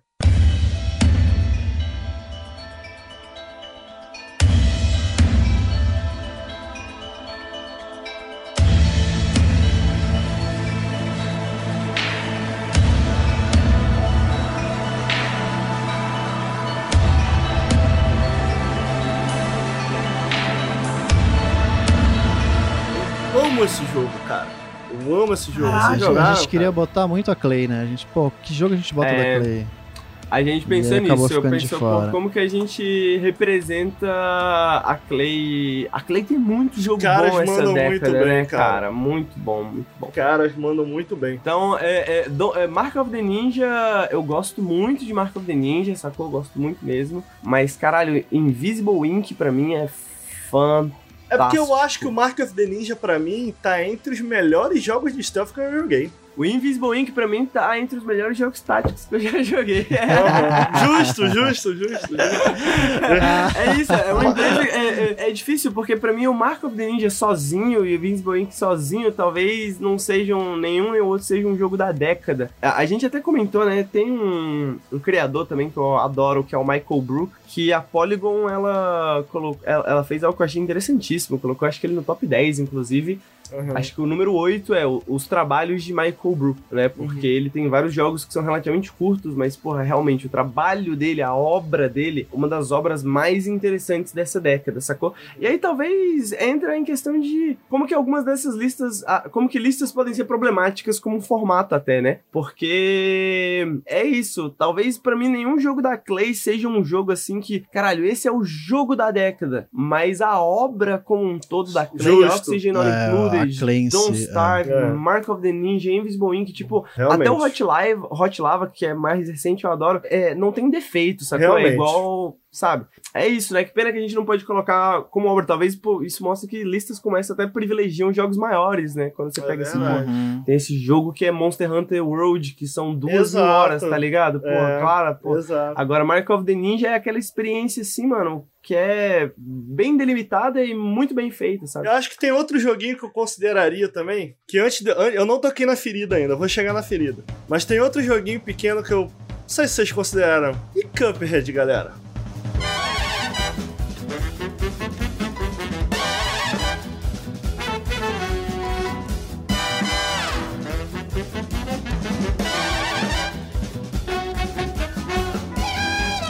Mim, não. É, eu gosto muito de Cuphead, mas. Eu não gostei tanto de Cuphead nem a época, tá É ligado? Eu, eu acho que Cuphead é muito muito estilo e pouca substância, de certa forma, Você sabe? acha, eu, cara? Sério? Eu Ah, acho, cara. eu acho. Discordo. Não, eu eu, digo assim, dentro do, digamos assim, dentro do seu, dentro do seu gênero, tem também, porra, é um ótimo jogo, não vou negar que é um ótimo jogo, mas eu acho que ele é muito overrated por conta do estilo, porque, porra, a música é fantástica, Realmente a chama arte atenção. é fantástica, sacou? Só que se Uhum. você pega dentro dos grandes clássicos do, do, do gênero, assim, tipo, sei lá, bons Mega Mans, por exemplo, sacou? Eu acho que Cuphead não, não, não chega nem, lá. nem o cheiro, tá ligado? Nem o cheiro, assim, tipo... Eu não sei se eu não concordo. acho tão gostoso controlar, não acho que eu me sinto tão. Não sei se eu concordo. Eu, eu, eu definitivamente consideraria ele. Eu acho que a comparação com o Mega Man é justa, porque afinal de contas tem sessões de, de aventura no jogo, eu digo de side-scrolling, ah, para além dos chefes, que não, de fato não são boas, não são boas, não. A, a, a estrela do show ali são os chefes,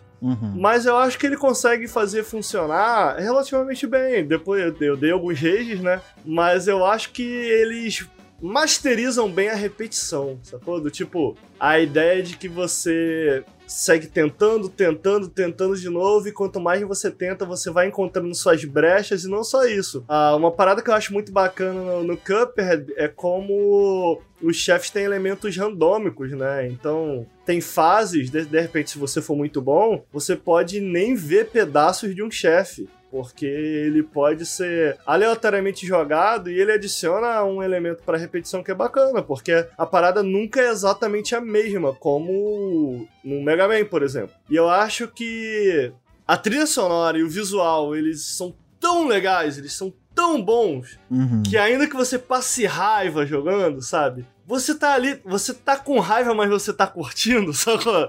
Já viu aqueles smiles que eles se misturam? O, o Cuphead, ele é meio isso, ele é raiva com felicidade, sacou?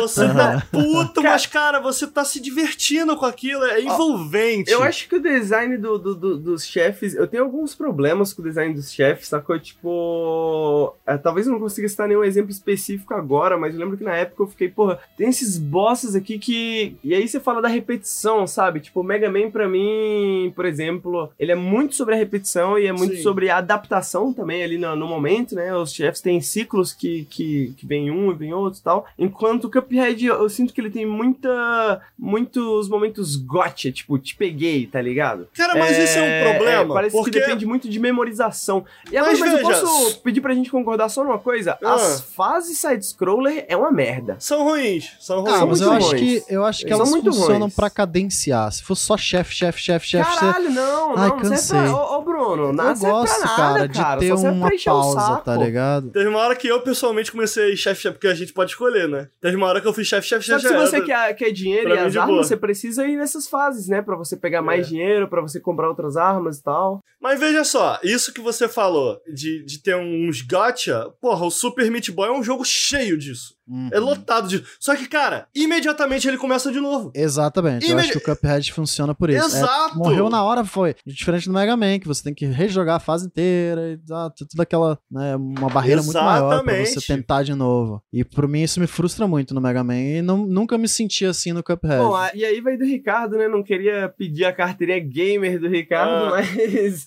eu nem acho que Cuphead seja tão, tão difícil assim, tá ligado? Tipo, Ih, eu, eu, eu realmente Mano, sinto que... desafiou, desafiou. Ele, desafiou. ó, ó, não, não tô nem falando pro nosso nível. Tu dá isso numa pessoa, sei lá, meu irmão, que joga final Não, de semana. claro, óbvio, mas aí que, eu, aí que é a questão. Eu acho que Cuphead, ele é, a, a, a questão dele ser difícil é pelas razões erradas, sacou? Tipo, ele é difícil justamente por esses aspectos que eu acho que são esses momentinhos, que é essa questão de que é memorização do, do- dos ciclos dos chefes, entendeu? Tipo, eu não sinto que ele te dá tantas pelo menos como eu sinto num Mega Man da vida, assim, oportunidades criativas, sacou? Pra você. Eu se meio que discordo pra chefe. caralho. Mas assim, a gente pode concordar em discordar. Mas a- as fases side-scroller é uma bosta e só por isso eu acho que Cuphead é um jogo que ele, ele não é. Começa por aí, sacou? Eu não acho que ele é coeso, sabe? Eu acho que é, é, é, os próprios desenvolvedores falaram na época que a galera, eles levaram pros eventos, né? E a galera falaram, pô, mas tinha que ter umas fases side-scroller. Então, essas fases side-scroller foram feitas muito em cima da hora, sacou? Então, eu acho que, pô. Yeah. Eu acho que ele se destaca muito pelo estilo visual, eu acho que ele se destaca muito pela música. Eu não acho que Cuphead seja nada demais, assim, ó, 7 barra 10 no máximo, é isso. É, até a É, galera do chat tá citando muito que não é Mega Man, que é mais contra, etc. Aham. E, brother, eu, eu entendo, eu só tô falando que eu acho que cabe a comparação. Cabe a gente Ah, falar eu, do eu, jogo. eu joguei com a arminha de carregar É, o jogo é. inteiro, então, mano, é igualzinho o Mega Man, você me É, desculpa. igualzinho Mas não. E Tudo aí, bem, aí tu já falou contra também é muito parecido com o Mega Man, então. Não, igualzinho não, igualzinho não. Só porque Mas tem que segurar o é, tirinho. é muito parecido com o Mega Man e contra, né? Um- Eu acho que lembra o suficiente pra caber a comparação. Eu acho que Hum. Ah, é. e também tem essa Uhum. questão, porra, tem três, tem cinco, seis armas. Honestamente, a, un- a arma mais eficiente, a única arma correta de você jogar esse jogo é a arma de carregar. Sinto muito, entendeu? Ele tá falando É besteira. boa, é né? boa, falando é boa. besteira. Eu Não, gosto. é, sinto, sinto muito, mas é, cara, tipo Falando assim, besteira, não, não, é. não tem outra. E aí vai essa, essa É, mesma eu vou que calar tô sua falando. boca porque tu tá extrapolando. Vamos pro. Tem dois jogos Tá aqui. besteira, a gente tá falou falando de indie. Tem dois jogos AAA que eu acho que foram importantes. Eu queria a opinião de vocês. Se vocês consideraram. Minha dúvida, pessoal. Doom e Arkham City. Hein, gente? Arkham City eu acho pior do que Arkham Ah, Asylum. vai se fuder, Bruno. É, Eu prefiro muito mais Arkham Asylum. Que acho que o City isso. viajou. E o Doom, né? O Doom da sono. Jogo chato, cara. Nossa, velho. Que absurdo, cara. E você, Henrique? Os Batmans eu não, não joguei o suficiente, assim, joguei muito pouco, mas, porra, Doom é um, é um que, que, que parece, sinto falta, eu acho, assim, Doom, tá ligado? Mas, assim, dito isso, dito isso também eu não, não joguei, não joguei tanto Doom Eternal quanto o, Lucas, então ele, talvez, né, se o Lucas não colocou, confio também na opinião do Lucas, que jogou, sei lá, 200 horas de. Sem meme, eu joguei muito pouco Doom 2016, né? Eu tava achando legal, mas tipo, ah, é isso. Dá tirinho, né? Porra, eu não acho isso não, isso. cara. Eu É, acho que É minha muito parada... bom dar tirinho, bro. Eu, eu acho que, Mas eu o acho que a Lucas, cara, o Lucas ama o Doom, Velho, ele acha o Doom Eternal o melhor porra, combate de é FPS já incrível, feito. E ele não é colocou na lista, então. Eu não joguei o Eternal, agora eu tô citando o Doom aqui, trouxe pra vocês o Doom, porque eu acho que é um FPS extremamente diferenciado, justamente porque ele mistura o flow de um jogo, um, um flow de um jogo de tiro com um jogo hack and slash e um jogo de puzzle, brother. E Ah, ele é? faz isso no FPS de uma maneira muito mais do que competente, sabe? Eu, eu não usaria o adjetivo inesquecível, mas é um jogo que, cara, é, dentro desse meio de jogos em primeira pessoa, você não vê outra coisa parecida com Doom, sacou? Ah, o que eles fizeram Ah, é, ali. cara, eu sei lá. É, cara, Sabe o que que eu eles. senti? Eu senti que eram arenas, né? Com Sim, vários fato monstros são. repetitivos. Fato que você, depois que você mata todos, você tem que quebrar um negocinho no meio lá, um coraçãozinho, e aí segue pra próxima arena. Eu fiquei. Ah, Porra, isso que mas é dizer? Bruno, é tipo Cuphead, só que É. melhor, cara. Tudo bem, tudo bem. Não tô dizendo que é pior ou melhor que Cuphead. Cuphead não devia estar na lista Eu também. entendo o que você tá dizendo. Eu ontem tava jogando Gears e tem uma galera que odeia Gears, né, e tal. E, e eu ouço muito isso, cara. Ah, eu não gosto do- de Gears porque é só mirar e atirar. Velho, vai tomar no cu, velho. tipo, aí tu... Ah, aí tem aquilo. Agora fora é quadrado, quadrado, triângulo. Velho, a gente sabe que não é só isso, sabe? A gente Eu sabe que não é. entendo que o jogo é gostoso de jogar, mas não me Porra. Tá ligado? Foi um jogo que eu joguei umas duas horas o Doom. Eu fiquei, ah, ok. Eu senti que, tá, é isso. É Posso o, fechar já. O 2016 ou o Eternal, Bruno? 2016, o Eternal não, eu não cheguei a jogar. É, eu tô falando do de 2016, não tô nem falando do Eternal. É, então, eu, eu fico nessa porque o, o, o Eternal, eu sinto algo bastante similar em relação ao 2016, mas eu acho que o, o Eternal, ele foca mais... Como que eu posso dizer? Eu, eu acho que o, o, o Doom Eternal tem mais coisas pra oferecer, né? É, é, Justo, Em todos os justo. sentidos de Doom, entendeu? E aí, faz pô, querer o Lucas aqui pra poder falar melhor, né? Porque ele tem... Cabe ele também na lista, né? Eu citei o Doom, É, na verdade, o- que o Doom foi o que eu joguei, eu não joguei o Eternal ainda, né? É, o que eu queria dizer era mais isso, assim, no sentido de que, tipo, eu entendo essa sensação do 2016, eu também sinto, e apesar de eu acho que talvez gostar um pouquinho mais, só que eu acho que o Uhum. Eternal faz tão melhor isso, a- a- mais ou menos a mesma coisa, tá ligado? Que, tipo, vale a pena vocês tentarem talvez de novo, sacou? Não, Vale a eu, vou pena de- eu quero deixar claro que Ah. dar sono é só pra irritar o Lucas, que o Lucas Sim. fica puto.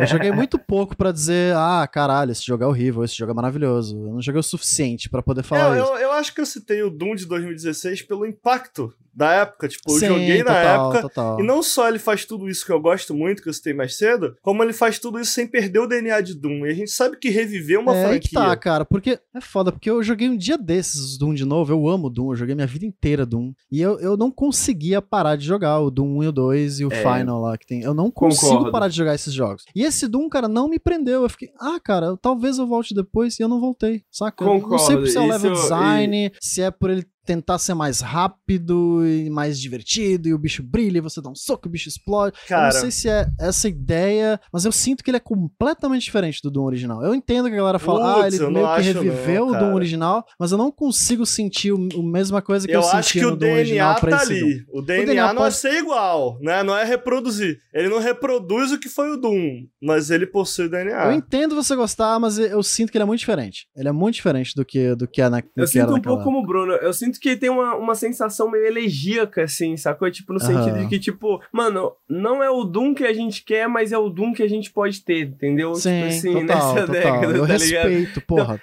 Esse é o legal. Doom que a gente consegue financiar, sacou? Esse E é eu o Doom acho que que é o jeito certo de, de reviver o Doom, cara. Eu acho que é o jeito certo de trazer Mas de volta. mais concordo, rápido, mais. cara. Eu, eu, Saca? Eu só não me, bat... não me pegou porque eu sou um trouxa velho que gosta daquele jogo lixo lá, velho pra caralho, que já envelheceu pra cacete. Mas eu amo aquele jogo, saca? Não me, não me prendeu Eu muito. concordo que o Doom, e eu acho que isso é um mérito, tá? Porque eles fizeram. Porque Doom é tão bom. Eu acho o Doom espetacular, sinceramente. Aham. Eu acho, o jogo espetacular. Eu acho que o, o, o que cabe é que de fato é um jogo que conversa. É, ainda bem que faz isso. Não só com o Doom original, mas com jogos daquela década do Doom. Então a gente pega Quake, por exemplo. Tem muito de Quake ali também, sacou? Não, Sim, não é só total, Doom. Total. Tem muito de Quake, tem muito de Unreal Tournament, sacou? E eu acho que ele faz isso com inteligência. É, me parece ser um jogo ainda mais frenético e é, fast-paced, né, do que o próprio Doom. Mas ele faz isso porque ele conversa com jogos daquela época. E ao fazer isso, cara, ele traz pra gente, pra nossa cabeça, não exatamente o que era Doom, mas o que a gente lembrava de Doom. Porque Sim, depois de Doom, sim.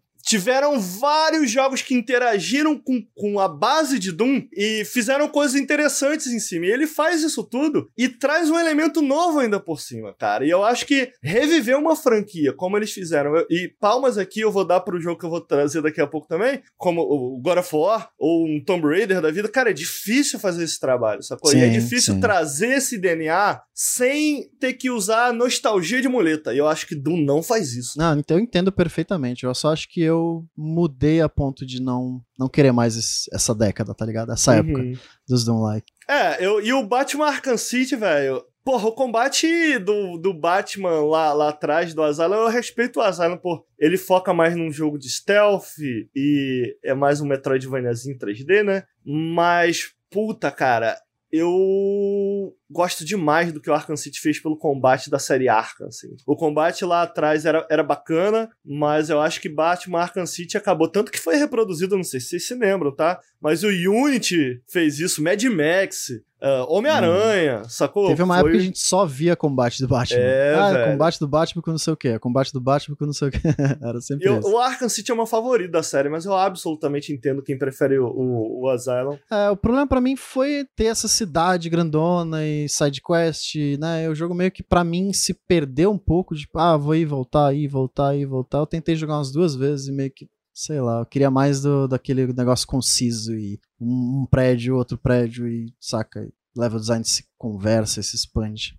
Mas eu, eu queria, eu queria finalmente tocar na ferida. God of War e Dark Souls, galera. O que, que aconteceu? Tá, primeiro vamos falar então do God of War, que eu acho que é mais simples. Nelson queria, Lucas Bruno falaram assim: não, não acho que é essas coisas tudo não. A gente É. conversa sobre isso. E o Dark Souls, a gente. Mesma coisa, né? A gente, porra, poderia colocar muito bem a obra da From Software como, porra, um dos maiores bagulhos da década, assim. Só que como a gente queria manter um equilíbrio, né? A gente pensou, qual o jogo da From Software, né? Foi- acho que talvez foi a discussão mais longa se a gente colocava Dark Souls ou Bloodborne. E aí decidiu-se o, o Bruno que ia escrever, né? Que Bloodborne.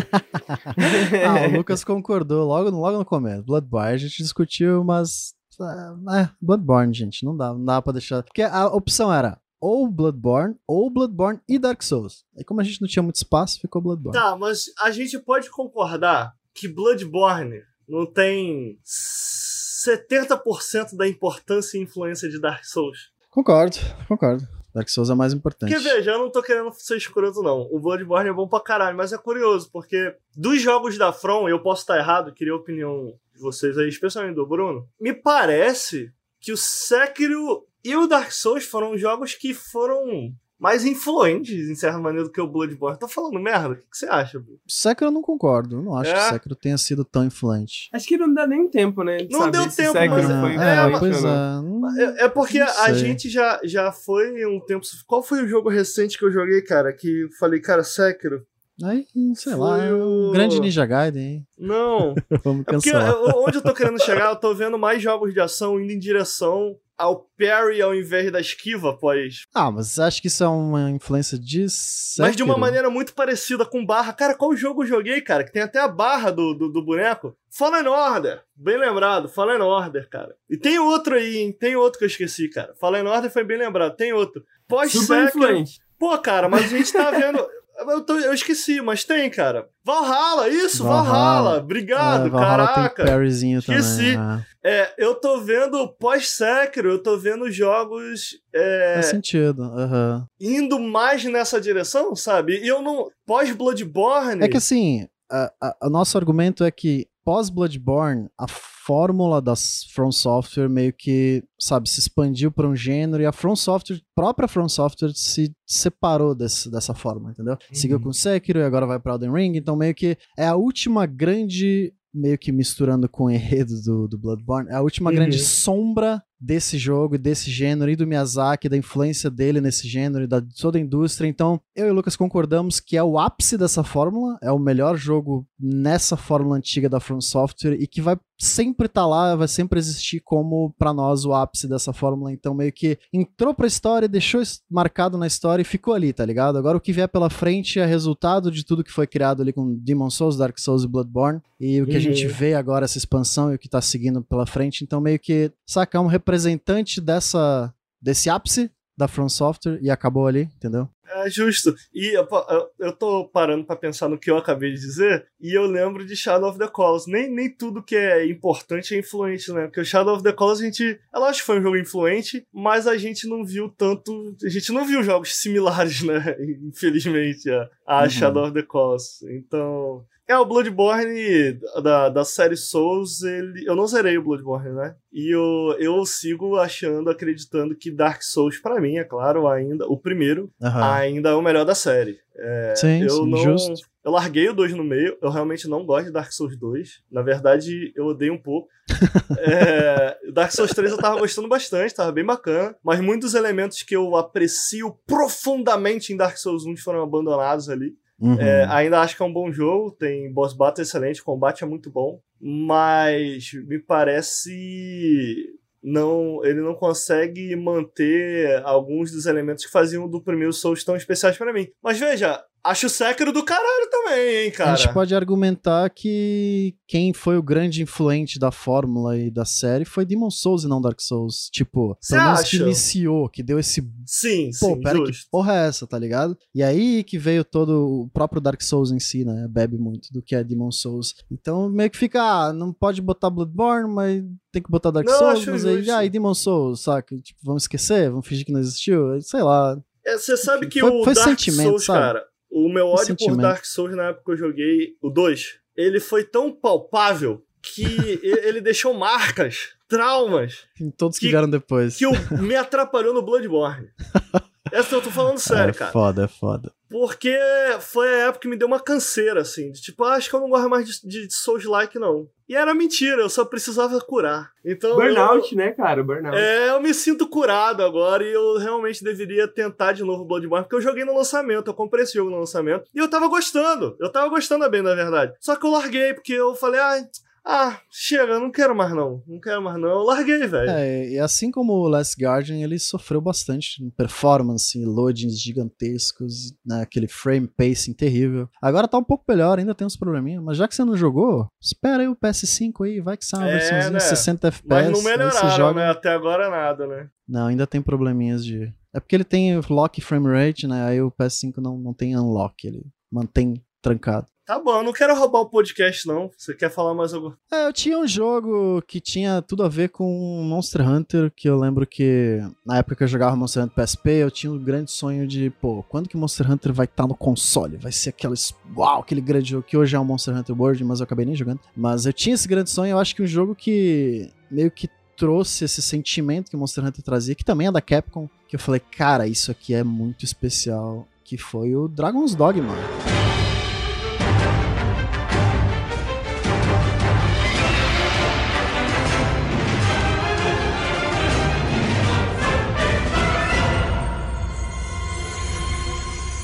Bem Pô, lembrado. Dragon's velho. Dogma é um RPG mundo aberto da Capcom japonês com combate meio Monster Hunter, meio Dark Souls. Você pode escalar os monstros meio Shadow of the Colossus. Esse jogo é insano, é insano porque ele não devia ser tão bom, saca? É um jogo tipo, ah, que jogo estranho. E ele é incrível, ele é incrível e numa época que Skyrim dominava. Né, acho que ele é de 2012, se eu não me engano. Acho que é isso E, mesmo. sinceramente, ele é muito superior a Skyrim. Desculpa os fãs de Skyrim, mas ele é um jogo, um RPG completinho, principalmente do combate e nos boss que são espetaculares. E aquele sistema multiplayer é muito maneiro, né? Vamos falar? É, é, foi um legal. sistema que eu, pô, eu acho que achava que seria Monster Hunter, sabe? Isso, Esse que jogo dá pra pegar de o. Monster Hunter. Dá pra pegar o pau é, dos né? outros. O multiplayer, É, né? Dá pra pegar só o companion dos outros, não dá pra chamar o amiguinho pra jogar junto. Companion não, pau. Infelizmente. Pau. Dá pra pegar Pega- o pau, é. Peguei o pau do Bruno, o pau do Henrique, dá pra chamar todo mundo. Ah, agora, é, o Itsuno, né, mano? Itsuno, né, velho? O- Brabo o- demais, brabo demais. É, o Itsuno, ele realmente, ninguém faz combate como esse homem, cara. Ele traz muitos elementos de, de- da série Devil May Cry pra um jogo medieval. Acho que não tem... Tá sendo abusado, tô sendo um pouco abusado, mas vou dizer que não tem jogo com uma pegada medieval com combate melhor do que esse. E tô sendo, tô incluindo aqui o Monster Hunter, talvez, não sei. É, é, o Monster Hunter, eu acho que quando se diz combate medieval, assim, Ah. acho que o Monster Hunter nem se aplica, sabe? Porque Tá. o Monster Hunter é essa coisa meio tecnológica, né? steampunk, talvez, não Aham. sei, sabe? O Dragon's Dogma, ele realmente tem essa vibe medieval, porque eu lembro que quando eu joguei pela primeira vez, eu joguei com um mago, né? E, puta, e um mago que ficava escalando monstro e jogando bola de fogo de cima da cabeça dos monstros. Escalar um Tipo, isso- grifo, gente. isso é incrível, cara, voando, isso você tá é- pendurado no grifo. É incrível. Mas, ô, eu acho que em todo o resto ele não é tão bom quanto. Eu não colocaria Aham. ele no top 10 da década. Eu adoro esse jogo, mas é, ele, ele é meio limitado, né? Por isso eu queria tanto um 2, porque eu acho que o potencial definitivamente tá lá. Uhum. Cara, eu Mas gosto do ele- mundo. Eu, Eu, acho ele do um mundo. escopo bem pequeno, assim. Eu acho que ele. Eu não sei.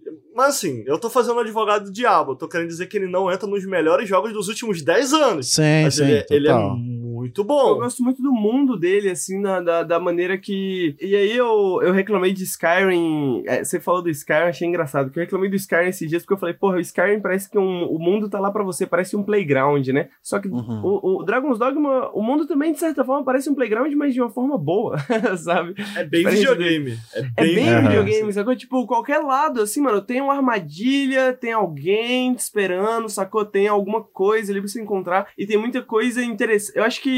O que eu acho que é, é mais interessante dele é que eu acho ele um jogo muito criativo, de certa forma, assim. A maneira que Uhum. você se aproxima do combate dele é de uma forma muito criativa que, porra, eu não conheço um outro jogo medieval, assim, que tenha essa Aham. pegada realmente, sabe? Oh, eu Tá. tenho uma dúvida pro Henrique. E Spec Ups The Line?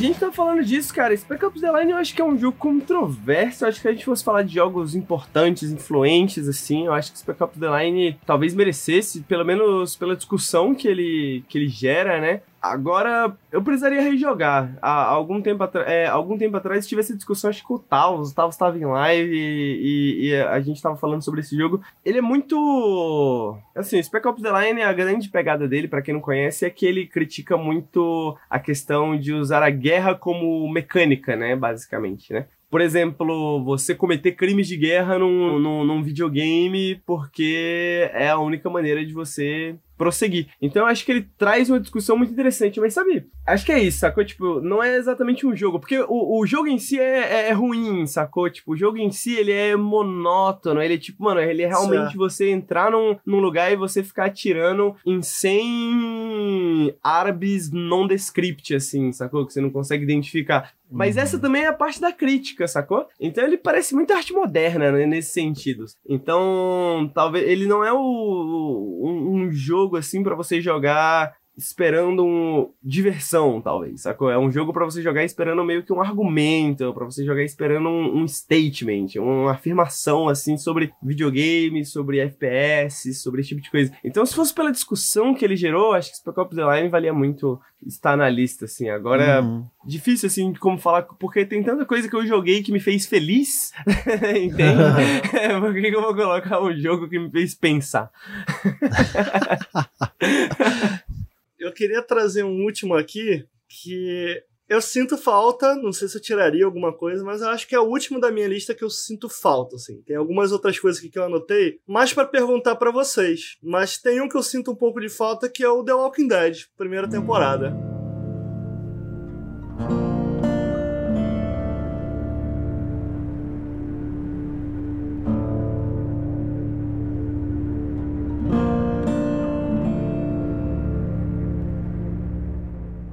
Foi um jogo bastante marcante pra mim. Acho que foi a- não foi a primeira, a primeira vez que eu chorei com um jogo de videogame foi Red Dead Redemption 1, que também tá de fora, né? Também Mas tá de fora.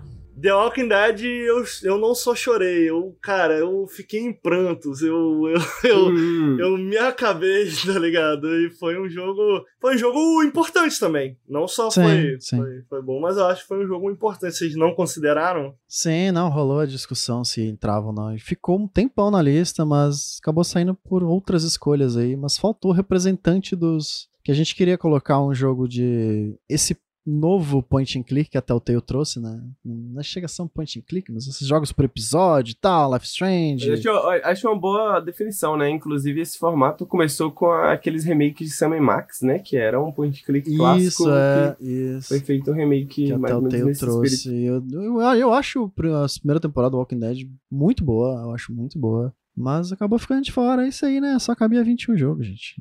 Muito difícil. É, eu ia perguntar pro Bruno. É, não vi, não lembro se tem algum RPG na lista, mas Persona, Dragon Quest, não? Persona 5, queria botar muito também. O Dragon Quest, o 11, eu, é o 11, né? Eu, não, eu, não- eu acho o jogo bom, mas não acho tão bom não. Aí fica aí, o Henrique vai ficar puto porque ele gosta de grind pra caralho. É, não, o, Dra- o Dragon Quest eu não joguei o suficiente pra dizer se ele, se ele merecia. É, Mas o é Persona mais, 5 ele é mais recente, né? Eu acho que o Persona, Persona merecia, Merecia. pelo impacto, né? Até tem alguns outros representativos do gênero, talvez do gênero de RPG japonês. De certa forma, Undertale, né? Que de certa Uhum. forma é um representativo. A gente tem o Nier Automata, que eu consideraria um jogo de RPG japonês, principalmente se você for pensar nesse novo RPG japonês, que é outro representativo que tá na lista, é o Final Fantasy VII Remake, né? Eu- Quando eu digo esse Uhum. novo RPG japonês, é Puta, mas esse Final RPG Fantasy japonês que é meio hack and acima slash. de Dragon Quest e, e, e Persona? Sabe qual é o problema, Rica? É que é muito difícil você separar Final Fantasy VII Remake do É. Final Fantasy VII. É muito Exato. difícil você... Se você jogou Final Fantasy VII na época e jogar o remake, é Certo. impossível você não sentir o que você vai sentir, tá ligado? A trilha sonora, os personagens, as cutscenes, os diálogos, sabe? Tá tudo ali. É Exato. o jogo, é o jogo que você ama e que tá ali de volta num jeito lindo, saca? Tipo, caralho, não tem como você não se emocionar. Mas quem nunca jogou o original, é só achar um RPG legalzinho. É um RPG legal. Mas ele tem toda essa bagagem que ele traz junto. Então é muito difícil você ignorar essa bagagem, saca? Falaram que não tá tudo ali não, Bruno, tá só 20%. Ah, é verdade. É verdade. Tem razão. É Mas eu ponto. concordo com o Bruno no sentido de que, mano, é isso, né? É, Episódio é, 1, eu esqueci desse detalhe. Você é, é, não tem como julgar separadamente, né? Dragon Quest muito é, um novo jogo da franquia Dragon Quest, tipo, Que também tem sua bagagem, a gente Sim. pode concordar. sem Oh, dúvidas, mas, Mas, porra, eu não joguei, eu já falei isso em podcast, eu nunca fui fã. E, brother, Dragon Quest é do caralho esse último Dragon Quest. É muito. Eu, velho, eu tenho nostalgia zero, sinceramente. E, e eu não joguei o Final Fantasy VII, mas me, me impressiona. Do tipo, Final Fantasy VII como o representante ali dos JRPGs acima de Persona Não, ele só ficou. Ele e só Dragon ficou. Quest, Por caralho. causa de toda essa moral do remake, a gente queria falar dos remakes, porque, querendo ou não, essa é a década do remake, né? E o Final Aham. Fantasy VII representa isso muito bem. E além de ser um jogo, é um jogo bom. é, então, é- mas ele não estaria ali se não fosse por isso. Eu lembro que eu acho argumentei ele é um bastante nesse tão- sentido, é pra gente colocar o Final Fantasy VII como representativo do, da- dessa década em questão de remakes também, porque é isso, né? O Final Fantasy VII ele tem uma história interessante de que ele é o. Ele é o remake, né? Ele é o remake, né? Justamente, tipo assim, porque quando o Final Fantasy VII lançou no PlayStation 1, alguns anos depois já lançou Final Fantasy VIII e Final Fantasy IX, que se você for parar pra comparar lado a lado, porra, Final Fantasy IX e Final Fantasy VIII é muito mais bonito do que o Final 9 Fantasy VII principalmente. né? Hum. O 9 principalmente. E então, desde o PlayStation 1 já se falava de um, de um remake de Final Fantasy, saca? Isso. Foi o- talvez o primeiro jogo da história que alguém falou assim, porra, esse jogo devia ter um remake, esse jogo deveria ser refeito, né? Ele e o Ocarina of Time, né? Ele e Ocarina of Time, é verdade, é verdade. Então eu acho que é isso. Final Fantasy VII traz de volta essa experiência do Final Fantasy VII, né? Porra, a importância que ele tem, assim, do impacto que ele tem da, da, da espera como fã da, da, da, da série, entendi. porra, é foda. O jogo é uma merda, mas vamos Não, botar. não.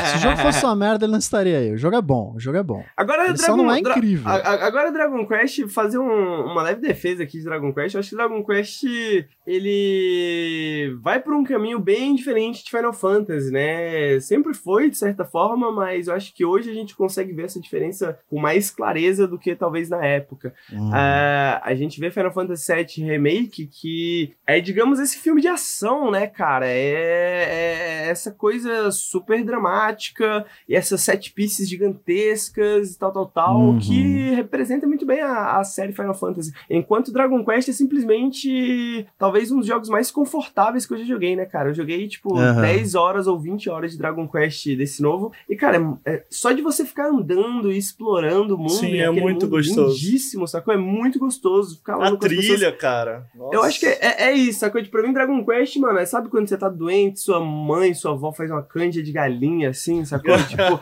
mano, é essa canja de galinha na cama, assim, sacou? Tipo, é muito bom nesse sentido. Então, eu, eu, talvez, se eu jogasse mais Dragon Quest, se eu tivesse mais 100 horas de Dragon Quest, por exemplo, assim, eu acho que eu teria mais vontade de colocar ele na lista, assim. Só que eu ainda não passei esse tempo com, com, com aquele mundo, com aquele jogo, sabe? Eu acho excelente, cara. E eu nem sou apreciador do gênero, assim, mas eu gosto muito de ambos. De Dragon Quest e Persona. Eu tô trazendo isso pra vocês porque eu O sei que Persona eu vocês. não joguei. É, eu sei que o Bruno, pelo menos, joga bastante do gênero. Eu admito que eu, Uhum. né, por isso que eu tô perguntando, nem joguei Final Fantasy e não, não sou grande apreciador do gênero, mas mesmo eu que não sou grande apreciador do gênero, cara, eu realmente sou apaixonado por Dragon Quest e Persona, assim. Não o 5, mas como série, Persona como série. Dragon Quest é tão tradicional que ele dá pra ser jogado como se fosse um jogo de Super NES, né? Muito Literalmente, passado. né? É, isso. Então eu meio que fico. Eu acho um pouco estranho isso. Eu acho que tem coisas que daria pra traduzir pra hoje. O Henrique discordaria de mim, eu sei. Mas eu acho que ele é tradicional demais. E isso acaba prejudicando um pouco. Talvez quem não jogou e esteja, tipo, pegando isso pela primeira vez e saca, ah, é- é- tudo é novo, tudo é. é- mas é, me, me cansou um pouco, sabe? Ah, eu tô jogando Dragon Quest 7 de novo, eu tô jogando Dragon Quest 5 de novo, saca? Aham. É mais um Dragon Quest, é mais. Isso é bom. Eu sei, eu sei. É, é, existem esses dois argumentos. Ah, isso é muito bom. Mas o fã dentro de mim queria ver o que, que Dragon Quest podia ser um, um pouquinho. Não precisa ser, caraca, um maluco loiro, cabeludo com espada gigante dando pirueta no ar. Não, saca? Não precisa ser tudo isso. Mas, saca, um pouquinho, um passinho à frente de cada vez pra gente ver um pouquinho dessa evolução. Mas eu entendo, eu entendo o argumento de que tradicional, ele é pra ser tradicional e ele é pra ser isso. Então, tudo bem, saca? N- Nesse sentido que eu acho que, que fica essa divisão tão clara entre as duas séries, né? Porque eu acho que o Final Sim, Fantasy. total. Ele é muito total. preocupado com isso, né? Em, tipo, mano, ele como quer se inovar, e a gente viu Final Exatamente. Fantasy 13, a gente viu Final Fantasy 14, a Tipo, gente viu tanta o, coisa. o Tim Rogers, eu acho, eu posso estar parafraseando ele aqui, mas é isso, né? Tipo, o combate de, de Final Fantasy VII, ele diz alguma coisa nesse sentido, eu acho. Se você for ver na, na época, ele era pra ser o que ele, era, ho- que ele é hoje, entendeu? É só que, tipo, limi- a- as limitações técnicas não permitiam, de certa forma, mas de certa forma era pra ser essa coisa, mano, esse espetáculo visual, assim, que você vê, pá e tal. Agora, acho que o, o, o Dragon Quest, porra, eu, eu, pra mim me, me contenta muito saber que, sacou, no dia que eu quiser jogar Dragon, eh, ainda não joguei, como eu falei, mas saber que no dia que eu quiser jogar Dragon Quest, tá lá, entendeu? Enquanto, por exemplo, até alguns anos atrás, porra, eu quero jogar um, um Final Fantasy novo, mas só tem o Final Fantasy XV, que eu acho ótimo, entendeu? Eu acho o Final Fantasy XV muito bom, mas Ai, é tão isso. diferente da experiência de, de, de Final Fantasy, sacou? É, é essa que é a questão. Mas aí é um argumento que, pô, você nada te impede de jogar o antigo, saca? Tem nove Dragon Quest pra você jogar, que é exatamente assim. Por que o novo tem que ser assim e- também? e- e mas essa é a questão, e se eu joguei os outros Final Fantasy? Porque eu joguei, tá ligado? Os outros Final Você, Fantasy aí, você tipo, jogou todos? Tá bom. Eu joguei bem. todos, não fechei todos, mas joguei Jogou todos e quer mais, aí, aí, aí fala mais de você do que.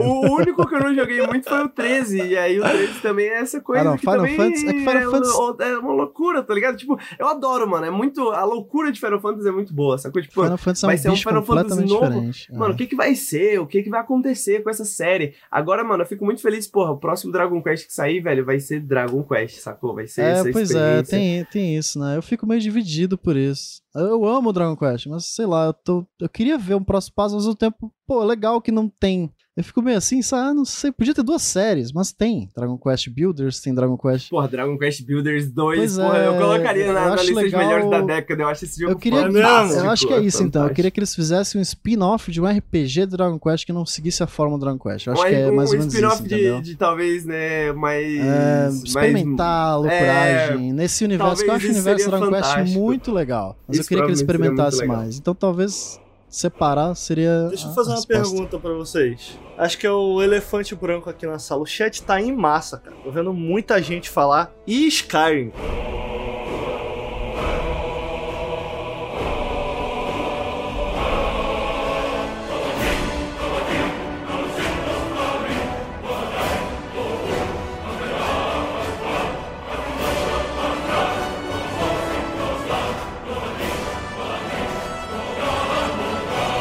Sky- Eu amo Skyrim, mas não sei Eu não sou se fã não, peca, cara, né? Eu honestamente. gosto, eu, eu joguei mais de 100 horas de Skyrim. Eu acho que o que ele fez pra, pra mods é muito importante. Eu acho que a gente, até a gente até comentou O que depois. os mods fizeram por ele é muito É, o importante. que os mods fizeram pro Skyrim é diferente. é. Mas ele meio que deu essa liberdade de você conseguir expandir. Tem tantas histórias criadas dentro de Skyrim. Tem jogos inteiros criados dentro de Skyrim. Campanhas inteiras. Isso é muito legal. Eu acho o jogo legal, mas, ah, sei lá, não, não sinto essa... Alguém comentou ali, eles não gostam de Skyrim. Defina gostar, Ah, né? O Bruno ah. jogou 100, eu joguei 250. É o que eu sei que nem chega a ser muito pra Eu Skyrim, né? 50. Ah, dá pra acabar, dá pra acabar todas as quests. Nem eu chega a ser muito todas as quests secundárias. né? Mas, cara, eu não acho esse jogo muito bom, não. Pra década, não. Pra década, não. É. É, ele envelheceu mal também, né? Rápido, ele envelheceu rápido. É, eu acho que é um jogo importante, né? Sim. A gente tava falando da importância contra o... Ele é um jogo importante, especialmente o que gira ao redor dele é muito marcante, não à toa. Imediatamente a gente lembrou de mod, etc. Mas o jogo em si, cara, eu acho que é um bom jogo. Eu gosto muito de Elder Scrolls como série, tô ansiosíssimo pelo próximo. Mas ele, ele é cheio de problemas, cara. Eu acho que mesmo, especialmente pra quem já jogou outros Elder Scrolls, como Brother, e aí eu vou desde Daggerfall, passando por Aham. Morrowind. Cara, tem Morrowind, principalmente Morrowind. O melhor Cara, Elder Scrolls. Pô, tem coisas muito interessantes naqueles jogos que foram absolutamente perdidas aqui, sabe? Eu não gosto da pro... eu, Na verdade, eu não gosto. Eu detesto a progressão desse jogo. Detesto. Eu acho que você fica forte rápido demais. Esse... O level up dele, detesto. De você, brothers, ah, corre que você passa de nível, vai tomar no cu. O combate também peca muito. O combate não é muito bom. Pô, e a gente tinha exemplos, o, o, o Bruno. Dark de Messiah, jogos Dark primeira Messiah, pessoa, aham. exatamente, Total. muito bem lembrado. A gente já tinha jogos experimentando com coisas muito legais em termos de jogabilidade, que cara, que não não tá aqui e eu acho que na época já não era, na minha opinião, já não era tão legal. Então assim, que eu, que eu aprecio muito, né, na verdade, em em The Elder Scrolls é o formato. de, Tipo, tudo é physic based, tá ligado? Tipo, tudo tá lá. Então, se tu encontra uma poção, a poção tá lá. A roupa do inimigo, ela está lá. Caralho, tipo, mas você falou tudo agora. Eu acho que a- essa questão do formato, pra mim, é isso, sacou? Tipo, o melhor jogo da Bethesda é Fallout New Vegas, que não é da Bethesda, sacou? Porque é esse formato que a Bethesda criou, Aham. esses sistemas que a, que a Bethesda criou, mas bem utilizados de certa forma, sacou? Tipo, envolvidos em uma narrativa interessante, envolvido num, num plot interessante, envolvido num... Até a questão de, de, de espaçamento, de ritmo, assim, do mundo, sacou? De outra forma, enquanto o Skyrim, pra mim, assim como o Fallout 3, eu diria, são esses jogos que... Esses mundos que parecem meio mortos, assim. Porra, eles criaram Ah, um mundo tecnicamente incrível, mas não tem nada dentro dele, sacou? Tipo, tá- tem não tanta tem coisa, tem tanta coisa no mapa e no mundo e tu- teu redor tem o tempo espírito, inteiro que nada, é, nada parece palpável ou interessante. Só ah, tá, tá ali, tem um pontinho a mais ali no mapa. Tem um pontinho a mais no mapa. E para ser justo, eu acho que pro cara que nunca jogou um jogo no Uhum. estilo de Skyrim, eu acho que vai ser impactante, eu acho. Tipo, Sim, total. caramba, que bacana, porque é um modelo de jogo que a gente não vê tão reproduzido. Agora, eu acho que o, o gênero de jogos de RPG, é lógico que são, são jogos muito diferentes. Eu acho que o gênero desses jogos de RPG mais americanizados, talvez, nesse estilo que foge dos JRPGs, é o que eu quero dizer, tá muito melhor representado com The Witcher nessa lista. Tá É, muito melhor. é, é isso, eu diria até que The Witcher, como que eu posso dizer? É, é um. Ainda é um ponto fora da curva, tá ligado? No sentido de. o folclore do The Witcher.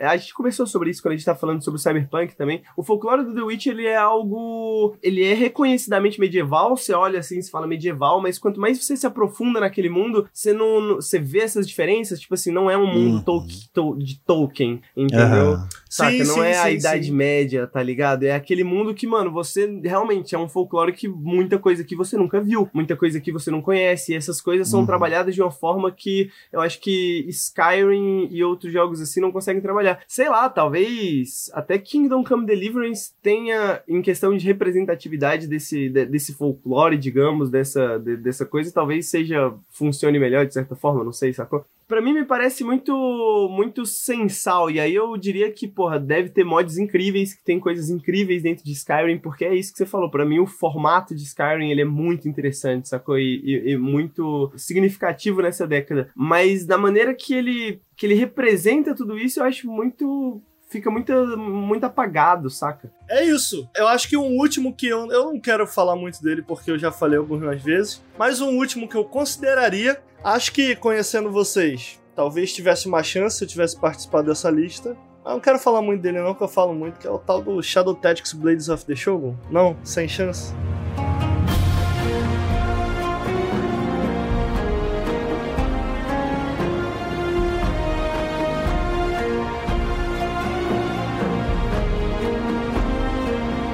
Achei que você ia falar No Man's Sky, cara. Não, eu não colocaria no Sky como entre os 10. Apesar de gostar muito. Tá, o, o Shadow Tactics eu acho incrível, eu também acho um dos melhores jogos da década, sem dúvidas. Sem Eu gosto muito também. Não terminei ainda, mas o que eu joguei eu gosto muito. É, teria chance porque eu gosto, o Lucas gosta, o Henrique gosta. Teria A chance. gente gosta muito desse Ele é um bom representante de um gênero que voltou agora, né? Que ele reviveu. É bom, re reviver Ele não que é uma reviveu. palavra forte. É, tá É, tentando, mas, mas né? veja, Tá tentando, saiu tá o tentando. Partisan recentemente que tá dentro do gênero. Eu não, eu não tenho certeza se o Partisan seria lançado. Não reviveu porra nenhuma, porque o- o- a empresa quase faliu É. ao fazer o Blades of the Shogun. Mas eu diria, pelo menos eu tenho que dar isso pra ele. Ele. Eu acho que ele. Agora, porque Desperado saiu nem tanto. Mas ele, na época que ele lançou, ele foi o melhor do gênero. É, com certeza, eu acho o melhor do gênero. Também não tem muito pra onde correr, mas, tipo, eu acho que o mais interessante é isso. Porra, não tem nenhum outro exemplo do gênero moderno, assim, e eles conseguiram fazer um jogo tão bom, assim, sacou? Tipo, sem referências nenhuma, assim, sacou? Tipo, Uhum. a não ser os clássicos, assim. Eu acho um jogo incrível e eu jogaria por, por dias e dias novamente, sabe? Um jogo que eu queria trazer, talvez uma obra que eu queria trazer, é a obra do Lucas Pope, né? A gente não É. tem nem Return of the Obra Dinn, que eu acho que talvez seja um dos grandes jogos da década. E o outro lá que eu não acho tanta coisa assim. Não, Papers, Please o Henrique não gosta Please. porque fala mal de Aristóteles, cara. Eu acho que eu acho que é meio anticomunista esse jogo aí, mas tudo bem. o Papers, Please. Ah, sim, não joguei. Envelheceu mal, diria, entendeu? Envelheceu mal. eu acho que anos Viva depois aí o fascismo internacional surgindo ficou meio... Hum, você tá É, talvez hoje ele fosse um jogo bem diferente. né? Mas o Mas o Bradinho, Obradinho é fantástico, hein, cara? o Bradinho é um dos melhores jogos de puzzle já feitos. Ai, esse jogo é tão perfeito. A forma como ele liga tudo, tudo que aconteceu nesse barco é, é impecável. Vocês jogaram? Joguei, cara. É um dos jogos de investigação. É, Eu não zerei, mas devia. Eu não sei porque eu parei. É absolutamente incrível. É A trilha absolutamente sonora, a. é. Ai, é difícil falar. É, é difícil falar, né, cara? Pra quem não conhece o Obradinho, só pra gente dar um. Porque talvez seja um dos jogos menos conhecidos da lista, é, que a gente comentou. Ele é um jogo que você. De certa forma, você tá no barco e nesse barco aconteceu várias mortes. É, você é um investigador, né? Esse barco chegou no porto da Inglaterra, acho que é. É o tal do Obradin, é o nome do barco. Que ele tinha desaparecido por alguns dias. E aí você volta, quando ele chega, toda a tripulação está morta e você tem que saber o que, que aconteceu. Você tem que investigar e descobrir o que aconteceu. Sim, você tem esse reloginho, né, que convenientemente volta no tempo, né, e você consegue observar cenas do que aconteceu nesse barco, né? Só que Uhum. essas cenas são pequenas e você não tem o nome das pessoas ou nenhuma informação das pessoas. E você tem que começar com informações que você vai adquirindo através das cenas, através dos diálogos, através do que você encontra. Você vai fazendo uma referência cruzada, né, da, dessas cenas com as informações para reconstituir o que que aconteceu com esse navio, né? E o mais interessante é que ele é meio que um, ele, ele é meio, ele é bastante aberto nesse sentido, né? Ele, ele, ele te permite errar, por exemplo, né? Você não Ele, necessariamente inclusive, vai um pouco além do próprio jogo, porque a língua que alguns personagens falam é uma dica muito importante, porque você sabe a origem de onde eles vieram. As tatuagens do personagem pode ser um indicativo muito importante. Ah, os, os personagens da Ilha de Formosa são também muito. Saca? Tipo, traços culturais dessas pessoas que morreram nesse barco dizem muito, É muito maneiro. de, de que parte dessa tripulação eles são, entendeu? Porque é a, a própria época e, e o- a influência de tal colonizador ou de tal país daquela época, como ele estava imposto nesse mundo, né, no mundo real em si, dita qual é a a- a- o cargo de cada pessoa de acordo com a nacionalidade dela, porque isso tem tudo a ver com o peso do que é a importância que uma um cargo tinha de determinado país, se a pessoa era da Inglaterra, ela tinha um cargo muito mais importante, se a pessoa, saca? Então o próprio peso cultural real influencia na tua investigação. Então você pode muito bem ir no Google e pesquisar, pô, mas o que, que a galera fala nesse país? Qual é a língua desse país? Que é colonizado por tal país, entendeu? Você consegue ligar os, os pedaços do próprio mundo real. Isso é incrível, é incrível. Sim, e a trilha sonora, velho, com a maneira É como ela é perfeita, utilizada perfeita. dentro da narrativa e na progressão do jogo é. Uh! Porra, os filtros visuais, né? Que Porra. pode ficar trocando lá Sim. e. Artisticamente, pô, é, é é. tudo Não, tão é. fantástico, né? Eu acho que Total. eu acho que é um dos jogos que melhor utiliza também essa,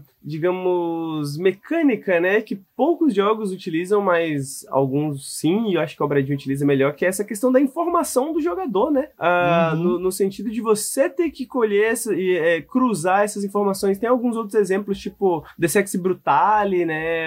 É, é, coisas que são, são parecidas, mas acho que ninguém faz tão bem quanto o Obradinho, né, mano? É, você tem, pra se guiar, você tem esse diário aí, que você vai, ele vai anotando automaticamente informações importantes, e você meio que vai linkando essas informações. Não é tão Sim. jogado assim. O pessoal tava comentando aqui, cara, do que a gente falou do, do Skyrim. De tipo, ah, mas é um jogo de 2011. Sim, gente, é melhores da década. A gente tá falando de uma década inteira. E quando você fala é um jogo de 2011, sei lá, 2011 teve Dark Souls, 2011 teve Deus Ex, 2010 teve Fallout New Vegas. Então, tipo, não, não é essa a questão. A, a galera comentou assim, ah, estão exigindo muito de um jogo de 2011. Porra, não é isso, cara. Não é sobre isso. É- Em 2011, posso garantir que eu já não gostava de Skyrim. É, vocês estão de É, sacanagem, cara. Algum comentário meu, sei lá, no VT Que deve provar isso, entendeu? É, 2000, 2010 teve o New Vegas, cara. Que a gente elogiou, a gente rasgou elogio que realmente é incrível, sacou? O Le Francais, ele comentou, pô, mas é, não é questão se o jogo é bom ou não. Pra gente é. Da forma que a gente fez a nossa lista do que a gente tá comentando, É o que a gente sente, né? pra gente é. Então eu entendo Uhum. que se você for fazer uma lista de importância, Cara, Tudo eu queria bem, só dizer que Não. Stalker é de 2007. é. Tá ligado? pô, Tipo assim, não, mano, Isso, daí é, isso aí é balela, O cara. mundo de Stalker é 10 vezes melhor do que o mundo de Skyrim. Isso, O mano, próprio faço Morrowind, se você não Vai, quiser ela- sair da série, o É, É, o Morrowind. próprio Morrowind, o exatamente. O Morrowind Oblivion- é melhor do que, do que Skyrim. Morrowind é melhor, né? Oblivion é mais acessível, mas tem os mesmos problemas. Eu acho que tem os mesmos problemas de Skyrim, então eu não acho que ele seja tão importante assim quanto a galera acha que é, não. E ah, porque É, Dark Souls é. não é tão importante quanto Skyrim. Dark Souls é muito mais importante que Skyrim. A gente pode discutir isso. Pode mas até ser, cara. Pode até ser, dependendo de como você a. gente vê hoje o impacto que é um Dark Souls. Pô, ah, é, foi muito, muito gênero. Tem, a gente tá vendo uma expansão enorme do próprio gênero em si que Skyrim tá preso no passado. Como série, The Elder Scrolls tem uma enorme importância. Eu Com consigo certeza, enxergar. com certeza. Mas não é por causa de Skyrim, entendeu? Eu, eu consigo enxergar um cara a- a- achando que o, o Skyrim seja mais influente. Só que, cara, da, da maneira que a gente tá falando aqui, não é sobre isso, sacou? Eu acho que Aham. quando você fala ah, é um jogo de tal época, quando a gente tá falando de jogos num período de 10 anos, a gente citou vários jogos aqui que são lá de trás. O próprio Dark Souls que eu acabei de citar. Cara, Deus Ex, que funciona de uma maneira muito parecida até certo ponto, né? Porque é um jogo bastante desse physics-based, né? As Uhum. coisas estão lá, que é o Deus Ex, que saiu em 2010 também, cara. Então, é, no final das contas, você falar isso, ah, estão esperando demais, eu acho que é, uma, é um recurso de invalidação, né? Tipo, você está errado porque o jogo é de tal, não é um argumento real. Então, tipo, me desculpe, eu acho que isso que vocês estão falando é balela, é besteira. Mas deixa claro que se você gosta de Skyrim, não tem problema, gente. Claro, pode botar, é. pode botar A na gente- sua lista a da gente década. não gosta, A é gente isso. não gosta. É, é. não, não, ó, eu acho Eu até que entendo, falar que eu não cara, eu gosto é injusto. Eu gosto do jogo, sacou? Eu acho que ele Só foi que eu não um- gosto de muita coisa nele pra Mas colocar eu acho ele que no, o, o Skyrim introduziu muita gente pra esse tipo de jogo. RPG mundo aberto, ocidental. Eu acho que isso é um ponto positivo dele. e Eu entendo muita gente sentir esse carinho por ele, tá ligado? Porque foi ali que começaram esses jogos.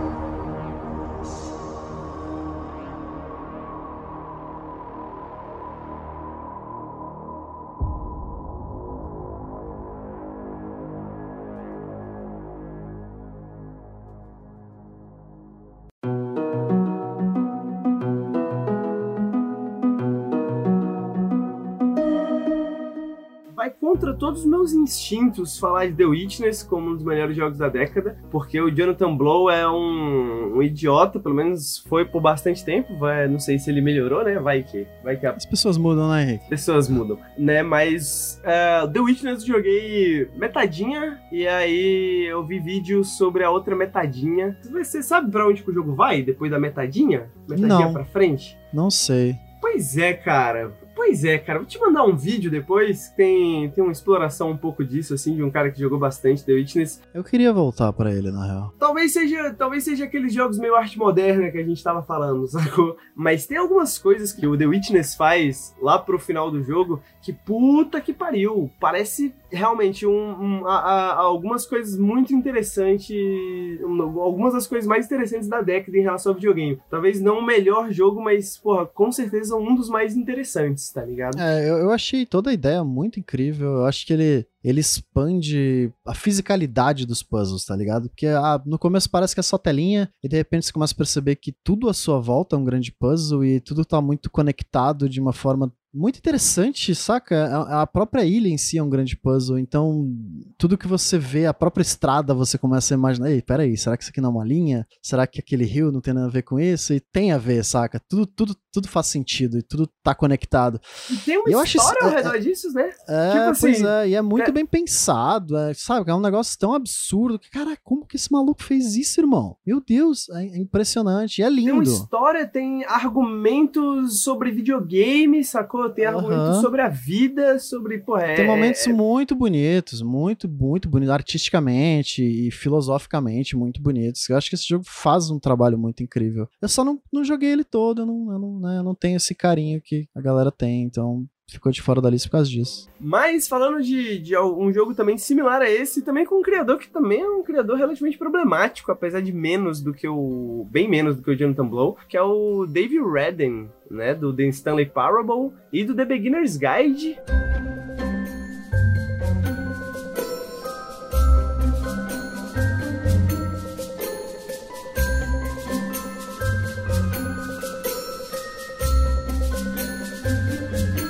É um jogo que pouca gente jogou e talvez seja melhor do que o The Stanley Parable. É, inacre- é inacreditável esse jogo, é inacreditável. É inacreditável, porra, E é um mano. jogo muito difícil de falar, porque ele é uma própria crítica à Sim, crítica. cara. Então, saca, o, que é- o impacto que a crítica tem na percepção do público com a obra e o que isso pode influenciar o autor da obra. É, é mu- é muito interessante. E é uma história relativamente autobiográfica, né? Porque É, é, o é- Dave Redden, ele teve muitos problemas depois do sucesso estrondoso que Do o Stanley Stanley. Parable fez. Uhum. Inclusive, ele ele basicamente perdeu a amizade com o William Poole, né? Que pô, acabou se separando, ca- acabou abrindo um, um, um estúdio próprio, né? Que é o Crows, Crows, Crows, que é muito bom, inclusive. E, bom, é bem... Essa treta, ela é bem bem relatada na internet afora aí, né? Se você for procurar por aí. E esse sucesso estrondoso fez com que o Dave Redden entrasse em depressão, né? Ele tivesse certos Uhum. problemas e tal, etc. E o The Beginner's Guide parece, de certa forma, ser ele confrontando tudo isso. E é muito tocante porque ele, o jogo tem um narrador e o narrador do jogo é o próprio Dave Redden, né? E ele se apresenta como Dave Redden, né? Ele fala do, do ponto de vista do Dave Redden, então ele mistura um pouco essa ideia de ficção e realidade. Talvez seja o mais próximo que a gente tem no videogame de um falso documentário. O pessoal no cinema eu adoro É. falsos documentários. Ele é meio que um falso documentário. Mockumentário, né? Mockumentário. Exato. Puta, é. se- Eu não sei, é uma das melhores coisas que eu joguei. Assim, às vezes eu É. lembro, sacou? Tipo, é um jogo que me marcou muito essa década, assim. É, ele fala muito sobre o que, o que é você ser um artista e o peso da sua obra ser famosa e, sabe, experimentações e você sentir uma fraude, você achar que aquele sucesso que você teve, na verdade, foi sem querer e tudo que você faz depois é um lixo. Saca? Ele, tem, ele conversa muito, não só sobre videogames, mas a arte em geral, né, o próprio cinema,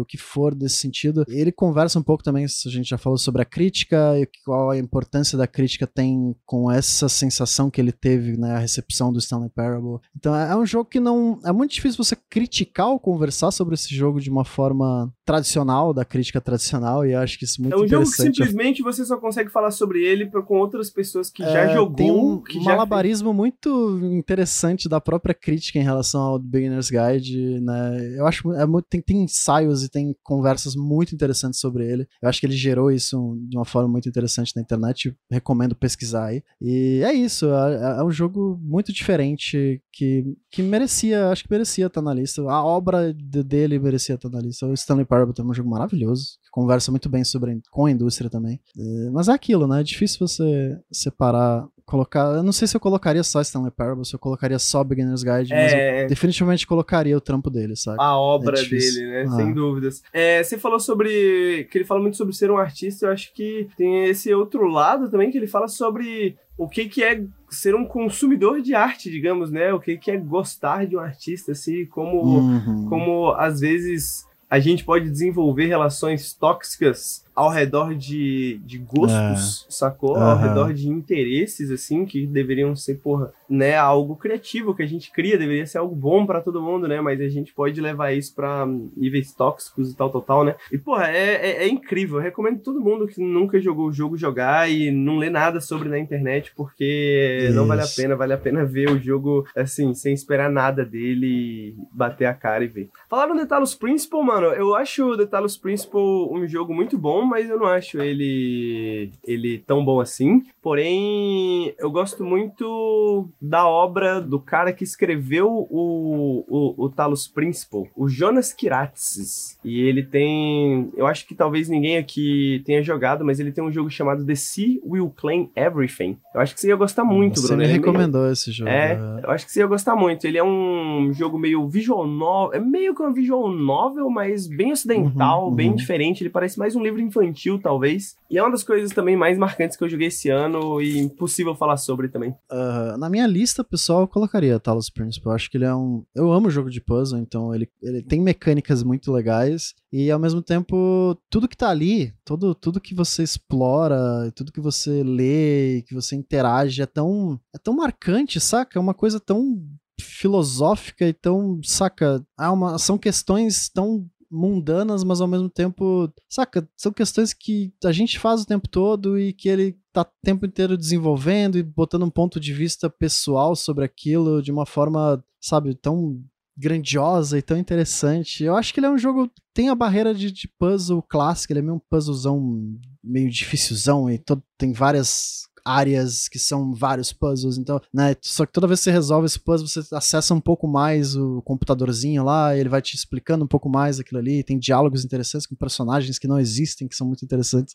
e tem toda essa questão do que é ser humano e, né, a robótica, e são questões bem interessantes do nosso século que eu acho que ele faz de uma forma bem, bem sutil, bem, saca, bem não muito, ah, meu Deus, Matrix, tiroteio, morte, não, saca? Vamos, vamos sentar aqui, tomar um chazinho e conversar sobre isso enquanto você resolve uns probleminhas, saca? Eu acho isso maravilhoso em Talos Principle e eu colocaria na minha lista tranquilamente. O The Talos Principle é isso, eu acho que é um jogo extremamente bem escrito, eu gosto muito da história. Eu, eu, eu, não, eu não lembro dele, tipo assim, de me divertir tanto nos puzzles dele, porém eu terminei o jogo pra ver a história completa, sacou? Tipo, final é muito interessante, né? Sim, cara. cara. Puta, é muito é bom, né? Muito legal. Então, tipo, por isso que eu, eu, eu, eu falo, né, o Jonas Kiratsis, ele, porra, o jogo dele é incrível. Inclusive, o jogo dele ele fez com a mulher dele, né? A mulher dele faz os desenhos e tal, e parece bem desenhos ah, infantis. que legal. E ele escreve muito bem, o Talos Principal, se fosse os, alguns dos jogos mais bem escritos da década, ele com certeza estaria na minha lista. Inclusive, ele fez o texto do, do Serial Sun novo que saiu, né? Que não é lá essas coisas todas. A gente tem que mas... jogar em live, né? A gente podia jogar, né, cara? É um joguinho divertido. Mas é Serial Sun. É tipo, é ok. é bem ok. Mais algum, Bruno, que você deixou, sentiu que ficou de fora? Ou você, Ricardo, que sentiu que ficou de fora? Acho que não, cara. Nada me vem à cabeça aqui para além dos que eu anotei. Por que, assim. que não, não veio à cabeça de ninguém Mass Effect 2? Porque o chat falou pra caramba, nos comentários do YouTube falaram pra caramba.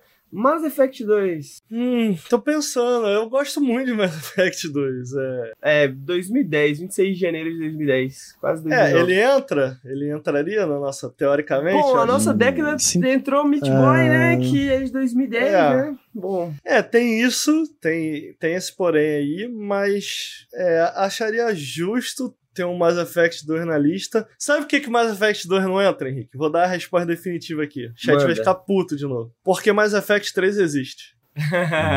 por que Porque, Mass Effect 3? porque o Mass Effect 2 ele é um jogo que é excelente em, em si só, mas o Max, Mass Effect 2 ele é uma ponte pro que está por vir. Ele Você dá acha? a faca e o queijo na mão. O 3 ele é ruim o suficiente para deixar um. É foda que o 3 não é ruim. Ele não é ruim. Ele, ele só deixa um gosto muito amargo na boca. E aí, eu, é, pra mim, é difícil desassociar, sacou? Quando eu penso Mass Effect, eu penso o final, entendeu? E eu fico. "Ah, Porra, Entendi. tanto potencial, tanta coisa boa. E, sabe, dá uma, dá uma. Porra, dá uma tristeza. E com isso eu não tô querendo diminuir o Mass Effect. É incrível, é muito bom. Mas pra mim eu não consigo desassociar, sabe? Pra mim, mim, você foi meio psicanalista agora, porque você descreveu uma sensação que eu achava indescritível, sacou? Porque pra mim é isso, assim, parece... é, é, eu lembro de Mass Effect, eu lembro de me divertir muito, se eu paro pra pensar, no meio do processo, mas eu não sinto nada pela série, assim, absolutamente. E aí, quando eu paro pra pensar, mano, talvez por isso, porque hum, realmente os primeiros jogos eram bem legais, mas depois que acabou, foi meio que tipo assim. psh, sumiu, assim, da, da minha cabeça, sacou? Tipo, ok. Ok. A única coisa que eu guardo de Mass Effect ainda são alguns personagens, e olha lá, sabe? Sim, e é o que o, o ponto forte de Mass Effect 2, né? Que são os personagens, são as histórias pessoais ali, são muito legais. Inclusive, é porque o Mass Effect 2 ele é um jogo ponte, né? Do, do 2 pro 3. Ele é. E, e ele termina no, no ponto mais alto, né? A Suicide Mission é do caralho. É, é, é incrível aquilo ali. Os personagens são incríveis. Mas ele não é o meu Mass Effect favorito. O meu Mass Effect favorito é o 1 Uhum. Por motivos, não, vou, não vou aprofundar aqui agora. E ao mesmo tempo em que eu gosto muito de tudo que o Mass Effect 2 faz, é isso, cara. É, é- por ele ser uma ponte pro 3, eu fico. É uma boa ponte, uma excelente ponte, é um excelente jogo, né, por si só também, por conta das histórias pessoais e o foco mais intimista e tal. Mas Uhum. pra mim é muito difícil desassociar, cara. E e, e aí acaba que foi. É, é triste, que é um jogo que me trouxe tanta felicidade. Hoje em dia eu lembro dele com tristeza, mas a culpa é de Mass Effect 3, não é do 2, não. Desculpa, gente, é como eu me sinto, velho, entendeu? Eu não tive Porra. esse problema porque eu não joguei o 3. Eu não eu Aham. desisti no metade do 3. Mas o 2, pra mim, eu acho um jogo maravilhoso. A quest principal é maravilhosa. Apesar de que eu não senti a urgência que o jogo queria que eu sentisse. E isso meio que prejudicou um pouco. Ah, sim, sim, vai acabar o universo. Tá bom, tá bom. Eu sei que vai acabar. Eu Me deixa jogava. conversar com a Miranda Deixa eu aqui. jogar, é, deixa eu jogar meu jogo. Tipo, essa urgência meio que era uma falsa urgência que não, né, não me convenceu, saca? Mas enfim, o jogo continua. Eu acho que ele é redondinho, tem começo, meio fim. Sim. Não sei se. Como que isso liga no 3, mas eu não tive essa sensação porque eu não joguei o 3. Mas o meu problema com Mass Effect 2 é que ele é um jogo muito mais de ação do que de RPG. Sim, eu Isso- não acho isso um problema. Isso na época, pra mim, me decepcionou porque eu tava com expectativa de, pô, eu quero um RPG, ah, saca? Eu acho que o 1 tem muito mais elementos de RPG interessantes pra mim, tá? Gente, eu sei que todo mundo prefere o 2, Você mas tá certo. eu prefiro um, é, eu prefiro é. um, por mais que o combate seja mais Sim. durão, ele tem aquela, aquele sentimento de RPG double A, saca? Meio... Tem sério, tipo The Witcher 2, tem problemas, ele é meio bugado, mas ele é um jogo muito mais interessante. De, Tem um é, vilão do caralho. O, o Illusion, Illusion, Illusion Man é maneiro. Illusive Man é Mas- maneiro, mas não é, não é o coisa lá. Eu esqueci até o nome dele. o vilão do 1 é o Saren. O final é bobo, o final É é bobo. Vamos concordar Esse que o eu final do Mass Effect 1 é bobo, mas o jogo em si é... E era tudo muito novo, saca? Era um RPG, era um CRPG, só que não era CRPG, era mais, mais atual e, tipo, Sim. o universo é muito interessante, Era um os personagens são muito interessantes. Tudo é tão interessante no Mass Effect, é tudo tão novo, que o 2 não conseguiu me, Mas me você viu o que acontece jeito, com o? Illusive Man no 3? É disso que eu tô falando, Eu sabe? não vi, Porra, eu o Illusive. Man no 2, caralho, que personagem maneiro, que parada maneira. E aí eu lembro do que acontece nele no 3, sabe? Todo. Ai. Mas caralho. tecnicamente, o pessoal tá falando do combate. Sim, o combate, tudo no Ah, muito 2 é melhor, muito, muito melhor, melhor, muito melhor. Mas meio que perdeu o sentimento pra mim, saca? Do que o Mass Effect representava. Meio que, ah, mano, eu tô dando muito tirinho. Não era por isso que eu jogava Mass Effect. Cara, essa aqui é a fita total. Eu acho que o, o 1, pra mim, ele tinha esse combate que era bem merda, assim, mas eu acho que eu relevava porque, mano, o foco era o RPG e eu tava interessado pelo Isso. RPG. Ah. Enquanto o 2, tipo assim, ele tem um foco mais na ação, mas não é bom a ação, tá ligado? É tipo. É, não é o eu- eu- eu- eu suficiente. é melhor, que- é, não é Gears of War, tá ligado? Exato. Eu acho que Mass Effect tava, tipo, um, talvez uns dois dois anos adiantados, assim, sacou? Tipo, talvez esse jogo tivesse saído dois anos depois, talvez. Caraca, não, não, não, parece um jogo de ação com peso, assim, como talvez você veja agora o o The, a, The Outer Worlds, assim, alguma coisa do tipo assim, mano, que hoje a gente vê assim, vê, porra, talvez se Mass Effect tivesse esperado um pouquinho e tivesse pensado melhor nessa parte de ação, assim, talvez fosse um, uma, uma, uma série que a gente guardasse memórias melhores, tá ligado? Porque eu acho que realmente tem esse problema de identidade, assim, ao redor da franquia. Porque eu amo pra caralho Mass Effect, mas eu amo muito um, muito mais um do que o dois. É, eu também gosto mais Por do N um, cara. motivos, então é difícil colocar o 2 na década, porque É, eu um- vou ficar, ah, mano, e o 1? Um, um dos porquês, pra mim, eu gosto mais do Mass Effect 1, eu acho que ele explora muito melhor a lore do universo. E o que me fez apaixonar por Mass Effect é a lore. Eu acho Sim, que total. o 2 ele acaba aprofundando de maneira indireta, né? Porque ao conhecer mais desses personagens, que é um grupo variado de. Né, que vem de diferentes planetas, diferentes culturas e tal, você acaba explorando um pouco da lore do mundo também. Mas eu acho que o Mass Effect 1 faz isso melhor. Se é que não faz isso melhor, me marcou mais por conta disso, sacou? Por ser a primeira exposição ao universo de Mass Effect. É muito legal. É, não, é muito incrível, é legal. incrível. E o, o que vocês estão falando em relação a RPG e tal, eu entendo, eu acho que eu gostaria de ver o jogo expandir pra esse lado também, mas sinceramente, eu não acho que é um problema que eu citaria no Mass Effect 2 não. Eu acho que eu acho que eu gostaria de ver mais opções táticas no jogo do que opções de profundas de RPG, sabe, de menu Eu e também. tal. Ah, também. É, eu senti um cansaço real, assim. Cara, eu tô de novo em outra arena, matando navezinha de novo, sabe? Exatamente, eu Ai, acho que se cara, ele eu não fosse um jogo de ação isso. melhor, ele seria um jogo muito melhor, sacou? Tipo, é, eu acho que a, talvez. a- a parte RPG, pelo menos do 2, eu acho que ela funciona bem, sacou? Mas é, é isso, eu, porra, tava cansado de matar os caras do mesmo jeito, de um jeito que não é. É isso, não tem peso, parece que não tem impacto, sacou? Tipo, você tá ali só atirando em bichinho, bichinho, bichinho. Mas já na época ele não era particularmente lembrado por ser um excelente third person shooter. Não era, velho. Não Sim, era. sim. E eu acho assim, em relação ao lance do RPG, cara, ainda que, pô, é um jogo da Bioware, né? Você, inevitavelmente, muita gente fala, ah, mas pipipipopopó, não precisa ser RPG. Mano, é um jogo da Bioware. A Bioware ela é conhecida, na época, pelo menos, né? Por fazer bons RPGs. Então é uma expectativa que você vai trazer pra qualquer novo jogo da Bioware. Ponto, velho. Agora, eu acho que quando eu digo que não é necessariamente o que eu acho que o jogo precisava, porque não é o que eu me lembro quando eu penso em Mass Effect 1, não é o que eu penso e falo, nossa, os elementos de RPG daquele jogo. Não é, cara. E, tipo, o que eu curtia mais era a interação com os personagens. O que eu gostaria de, de ver de elemento de RPG é o roleplay. Aí conta comigo, Isso, entendeu? exatamente. Agora, é, é, level, elemento de menu, craft, etc. Não, isso não é. uma Pode acabar mais sendo uma distração do que faz o Mass Effect bom de verdade, sabe? Eu não tô falando Uhum. que não é bacana de ter. Pessoalmente, eu como jogador gostaria, mas o que eu tô querendo dizer é, tipo, não é a parada que, que falta em Mass Effect 2, na minha opinião, porque não é por isso que eu lembro de Mass Effect, saca? É isso que eu tô querendo dizer. Aham, total. Mas no fundo, no fundo, eu acho que todo mundo gosta muito de Mass Effect 2 aqui. A gente só não colocou no melhores da década, me Sim, parece. não. Eu acho que também aí vai uma questão também, como a gente já falou, né, da questão da, de listas e tal, né? É, A gente fez essa lista muito baseada em memória, né? A gente não teve tempo de parar, porra, vamos rejogar Mass Effect 2, entendeu? Tipo, afinal de contas a vida é curta demais, entendeu? Porra, Mass Effect é, é, é um dos primeiros jogos dessa, dessa última década, né? Então, talvez seja natural também que a gente acabe deixando. Porque conforme você vai vendo a evolução, né? Como Conforme você vai vendo a evolução do gênero, né? As mudanças da forma e tudo mais, você é, vai modificando, né? A maneira que a gente enxergava na época. Talvez na época eu falava, porra, Mass Effect e tal. Só que aí acho que é isso. O negócio é que em 2021 eu olho pra Mass Effect e eu penso assim, é, era ok. Ah, não acho que era ok, não. Vai tomar no seu cu. Era maneiro pra Não, caralho. é, não, E pra eu mim- sinto muita pra mim era, falta, Era maneiro, velho. era ok, maneiro, tá ligado? Não, Gostei. agora, isso. É agora eu vou isso, não ficar é do lado do especial, chat, não. vai tomar no seu cu. 2007, obrigado. caralho, era tudo Para, era muito foda. cala sua boca.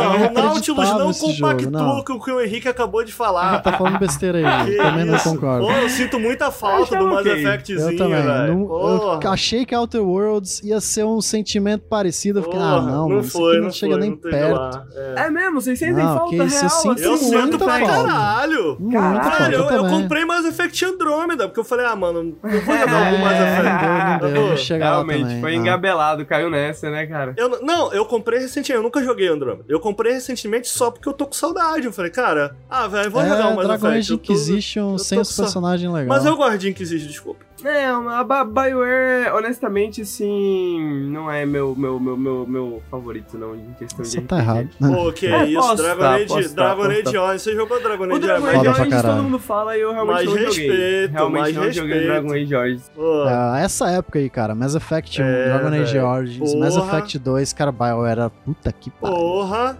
BioWare, mano. Foi, Aí depois. Porra, você tá vendo? E o chat tá falando mal de mim. Foi em Mass Effect 3 que tudo começou a dar errado, cara. É, é verdade. Esse jogo do caralho. É verdade. Porra, cara. É verdade.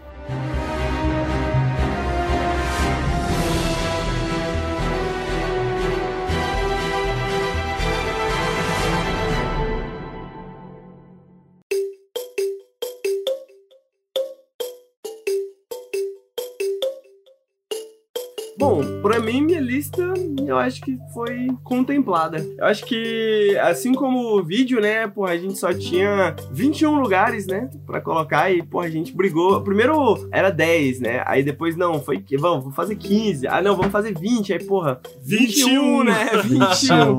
21 só pra dar aquele grau. Então, mano, não tinha. Não, não, não existe espaço suficiente pra quantidade de jogos que a gente gosta, né? Pra quantidade de jogos que foi marcante pra gente. A gente tentou equilibrar é, em relação ao gosto do. do, do, do- de- de- nosso gosto, né? Das pessoas que trabalham no Nautilus. Também um pouco da influência, mas principalmente o que, que foi importante pra gente, né? O que, foi marcante pra gente, o que, foi marcante pra duas, três pessoas da gente. E, e- foi um pouco nesse, nessa linha o nosso critério. Então faltou coisas que eu vou sentir falta, que o Ricardo vai sentir falta, que o Bruno sente falta, que vocês do chat vão sentir falta. Esse podcast é, digamos, um companion, né, do, do vídeo dos melhores da década. Então, se você não assistiu ainda, já viu toda a discussão, tá lá. Veja os outros jogos, porque tem alguns jogos, por exemplo, são indiscutíveis, né, como Breath of the Wild, como Disco Opa. Elysium, como The Witcher Opa. 3, né? Não tem Eita. razão pra gente falar Ah, né, discutir aqui. Então tá lá no vídeo, né, por que, que a gente acha aí, por que, que a gente gosta, por que, que a gente acha que é um dos mais importantes da década. Então eu recomendo vocês, é, né, pessoal que tá ouvindo o podcast ver o vídeo, pessoal que vê o vídeo vir aqui depois ouvir o podcast e tal, legal Tá, também. mas pera aí, eu posso tirar uma dúvida? Claro. Henrique Antero, Bruno Tessaro, qual o melhor da década pra vocês? Que você Pode ser um jogo que né? não saiu essa década? Não, porra! Caralho, é meu. que caralho, que ideia, cara! Dessa década, Eu que tenho é razão, eu década. tenho uma razão. Eu diria, Mas mano. Dwarf Fortress, Dwarf Fortress. Dwarf Fortress, mano, saiu em 2002 a primeira versão, mas continua saindo, entendeu? Toda, todo ano aí tem umas duas Velho, versões de Dwarf Fortress o, novas. o Among Us tava aí no GOT, né? Então tá bom. O Among Us saiu cinco É verdade, anos atrás, é tava no. GOT. O Henrique, ele cria as próprias regras. né? A gente tinha uma regra no bagulho. Posso não seguir essa regra? Mas Dwarf Fortress, tá? Não tá nem na versão fica à 0.5 vontade. ainda. É porque Dwarf Fortress, ó, Dwarf Fortress ou é um jogo de 2002, mas a versão atual de Dwarf Fortress tem absolutamente nada a ver com a versão de Dwarf Fortress jogo de 2002, ou é um jogo de, sei lá, 2022, porque vai ser quando vai sair a versão na Steam, né? Então, ou então 2030, que vai ser quando sair, sei lá, É um 1.0, jogo que sacou? percorreu a década. É um né? jogo que percorreu a década inteira, sacou? E eu acho que ele realmente tomou forma nessa década, né? Porque as, o, a- o pessoal conhece do Fortress pela maneira que ele é hoje, assim. né? Henrique, quanto mais você fala, mais irritado eu tô ficando. Mas tá bom. Rafa, Bruno, se eu acertar o seu, você me dá uma paçoca? Dou, né? Bloodborne. Acertou. É o único que eu tenho a tatuagem, o único que tá no meu corpo. É, Única é tatuagem Do Lucas. tenho. Cadê o Lucas? Tá no chat? Lucas é Outer Wilds. Eu diria Acertei, que o Lucas é Cadê o Outer Lucas? Wilds Grandes também. chances, grandes Pro chances. Nelson. Porra, não tem nenhum Mario, né, mano? O, o Nelson ia chutar algum Mario, assim. É muito, é muito importante pro Nelson o, o Mario. Alguém acerta o meu? Seria o Galaxy, mas não, não é dessa The década. Witcher 3? The Witcher Witcher 3. 3, A gente é, é. meio óbvio, né? Só o Henrique não é óbvio, mas porque ele rouba. Ah, mas é óbvio que era Dwarf Fortress, só que Ele não vale. pega- então... ele- Não, mas pega é porque fora. se não fosse da Fortress. Tá aí, fala aí. Se não fosse da Fortress, o que, que vocês acham? Puta, você realmente é difícil, né? Obrigado. Só isso que eu queria provar. Não, pera aí, pera aí. Disco tá? Elysium, talvez. Não, mas acho que não. sei, Eu eu nem que terminei não. Disco Elysium, cara, pra Aí, poder ó. dizer. Pera aí. O Bruno E queimou a a, gente vez não falou dele. do Pathologic 2, né? Mas deixa pra lá. Já acabou esse E é podcast. que você gosta. Mas, mas, mas o Pathologic não tá na lista? Não. Foi? A gente discutiu, mas teve que tirar porque é muita coisa. né? Henrique, Kentucky Hot Zero? É, esse é um, um bom contender. Eu ficaria entre ele e o- Counter, talvez. Porque, pô, eu joguei muito Zero, Counter-Strike. Entendi. Joguei muito Counter-Strike, mas o Kentucky Que Route triste, Zero... que vida triste, hein, amigo? Teu gotcha counter. Não, mano, mas realmente Dwarf Fortress. Bom, eu joguei Dwarf Fortress nessa última década, então vamos dizer que conta. Tá ligado? O, o melhor de todos é que o melhor jogo da década do Henrique sequer está na lista, tá ligado? Mano, é, é, Fortress a gente discutiu e a gente falou, ah, porra, Dwarf Fortress não sei, vai ficar essa discussão do caralho, eu prefiro não, não, não. Mas, mano, Dwarf Fortress, quando eu fui pra São Paulo pela, né, sair daqui de casa, sei lá, meus 19 anos, eu tinha um notebook que não funcionava a tela, e ele não funcionava fora do carregador, tá ligado? Então eu tinha que ligar ele, assim, num monitor, era uma caralhada de fio, mano, e papapá, mano. E eu ficava em São Paulo, não tinha dinheiro pra sair, não tinha dinheiro pra porra nenhuma, mal tinha dinheiro pra pagar o aluguel, e a única coisa que eu tinha, velho, era Dwarf Fortress. E aí era aprender Dwarf Fortress, jogar Dwarf Fortress. Então, sem, sem dúvidas, é o meu jogo da década, assim. Tipo, não só em questão de que é o jogo que tem mais significado pra mim, mas, que, tipo, pessoal também, né? Justo. Mas eu quero deixar claro, a gente tá chegando no final do podcast, que eu não perdoo nenhum de vocês por não colocar Journey, que isso fique bem claro. claro. eu nunca joguei Journey, então eu vou ficar fora dessa aí. É, Jenny merecia, mas tudo bem. Bom, então é isso, gente. Com certeza, como a gente falou, mano, vários jogos por comentar. Fica aí um beijo pra Pathologic 2, Journey, Prey e Dishonored 2, que eu acho que foram quatro jogos que me doeu também deixar de fora. Conta pra gente. Vem aqui na live da Twitch, conta pra gente aí quais jogos você acha que a gente deixou de fora. Fala pra gente por que, que a gente não sabe fazer o nosso trabalho direito, exatamente. Com educação! Com educação. Com educação, porque se vier me encher o saco, eu xingo também.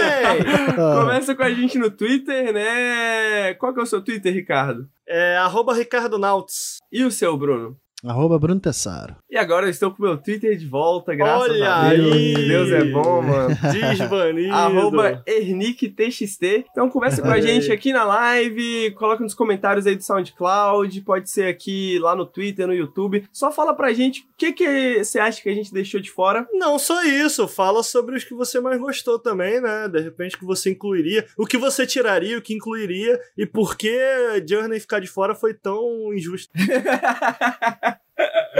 É isso, queria agradecer novamente, primeiro, os meus companheiros de equipe pela uma manhã maravilhosa como essa, como todas que a Boa. gente faz aqui, Café com Videogames. Queria dar novamente boas férias pro Lucas, espero que esteja descansando. Agradecer todo mundo do chat que esteve aqui ouvindo, agradecer você que tá ouvindo no podcast na sua casa, talvez no banheiro, Posso talvez fazer um cozinhando. agradecimento, Henrique? Com certeza. Vou agradecer minha consagrada que tá aí no chat. Um beijo, amor. Porra, valeu a moral, Henrique. Olha lá, dei olha lá, ponto. já ganhou, já ganhou os pontos, ganhou os pontos, Agora ligado. boa. Queria Boa. agradecer também a, a, a minha namorada que me aguenta todos os dias. Muito obrigado.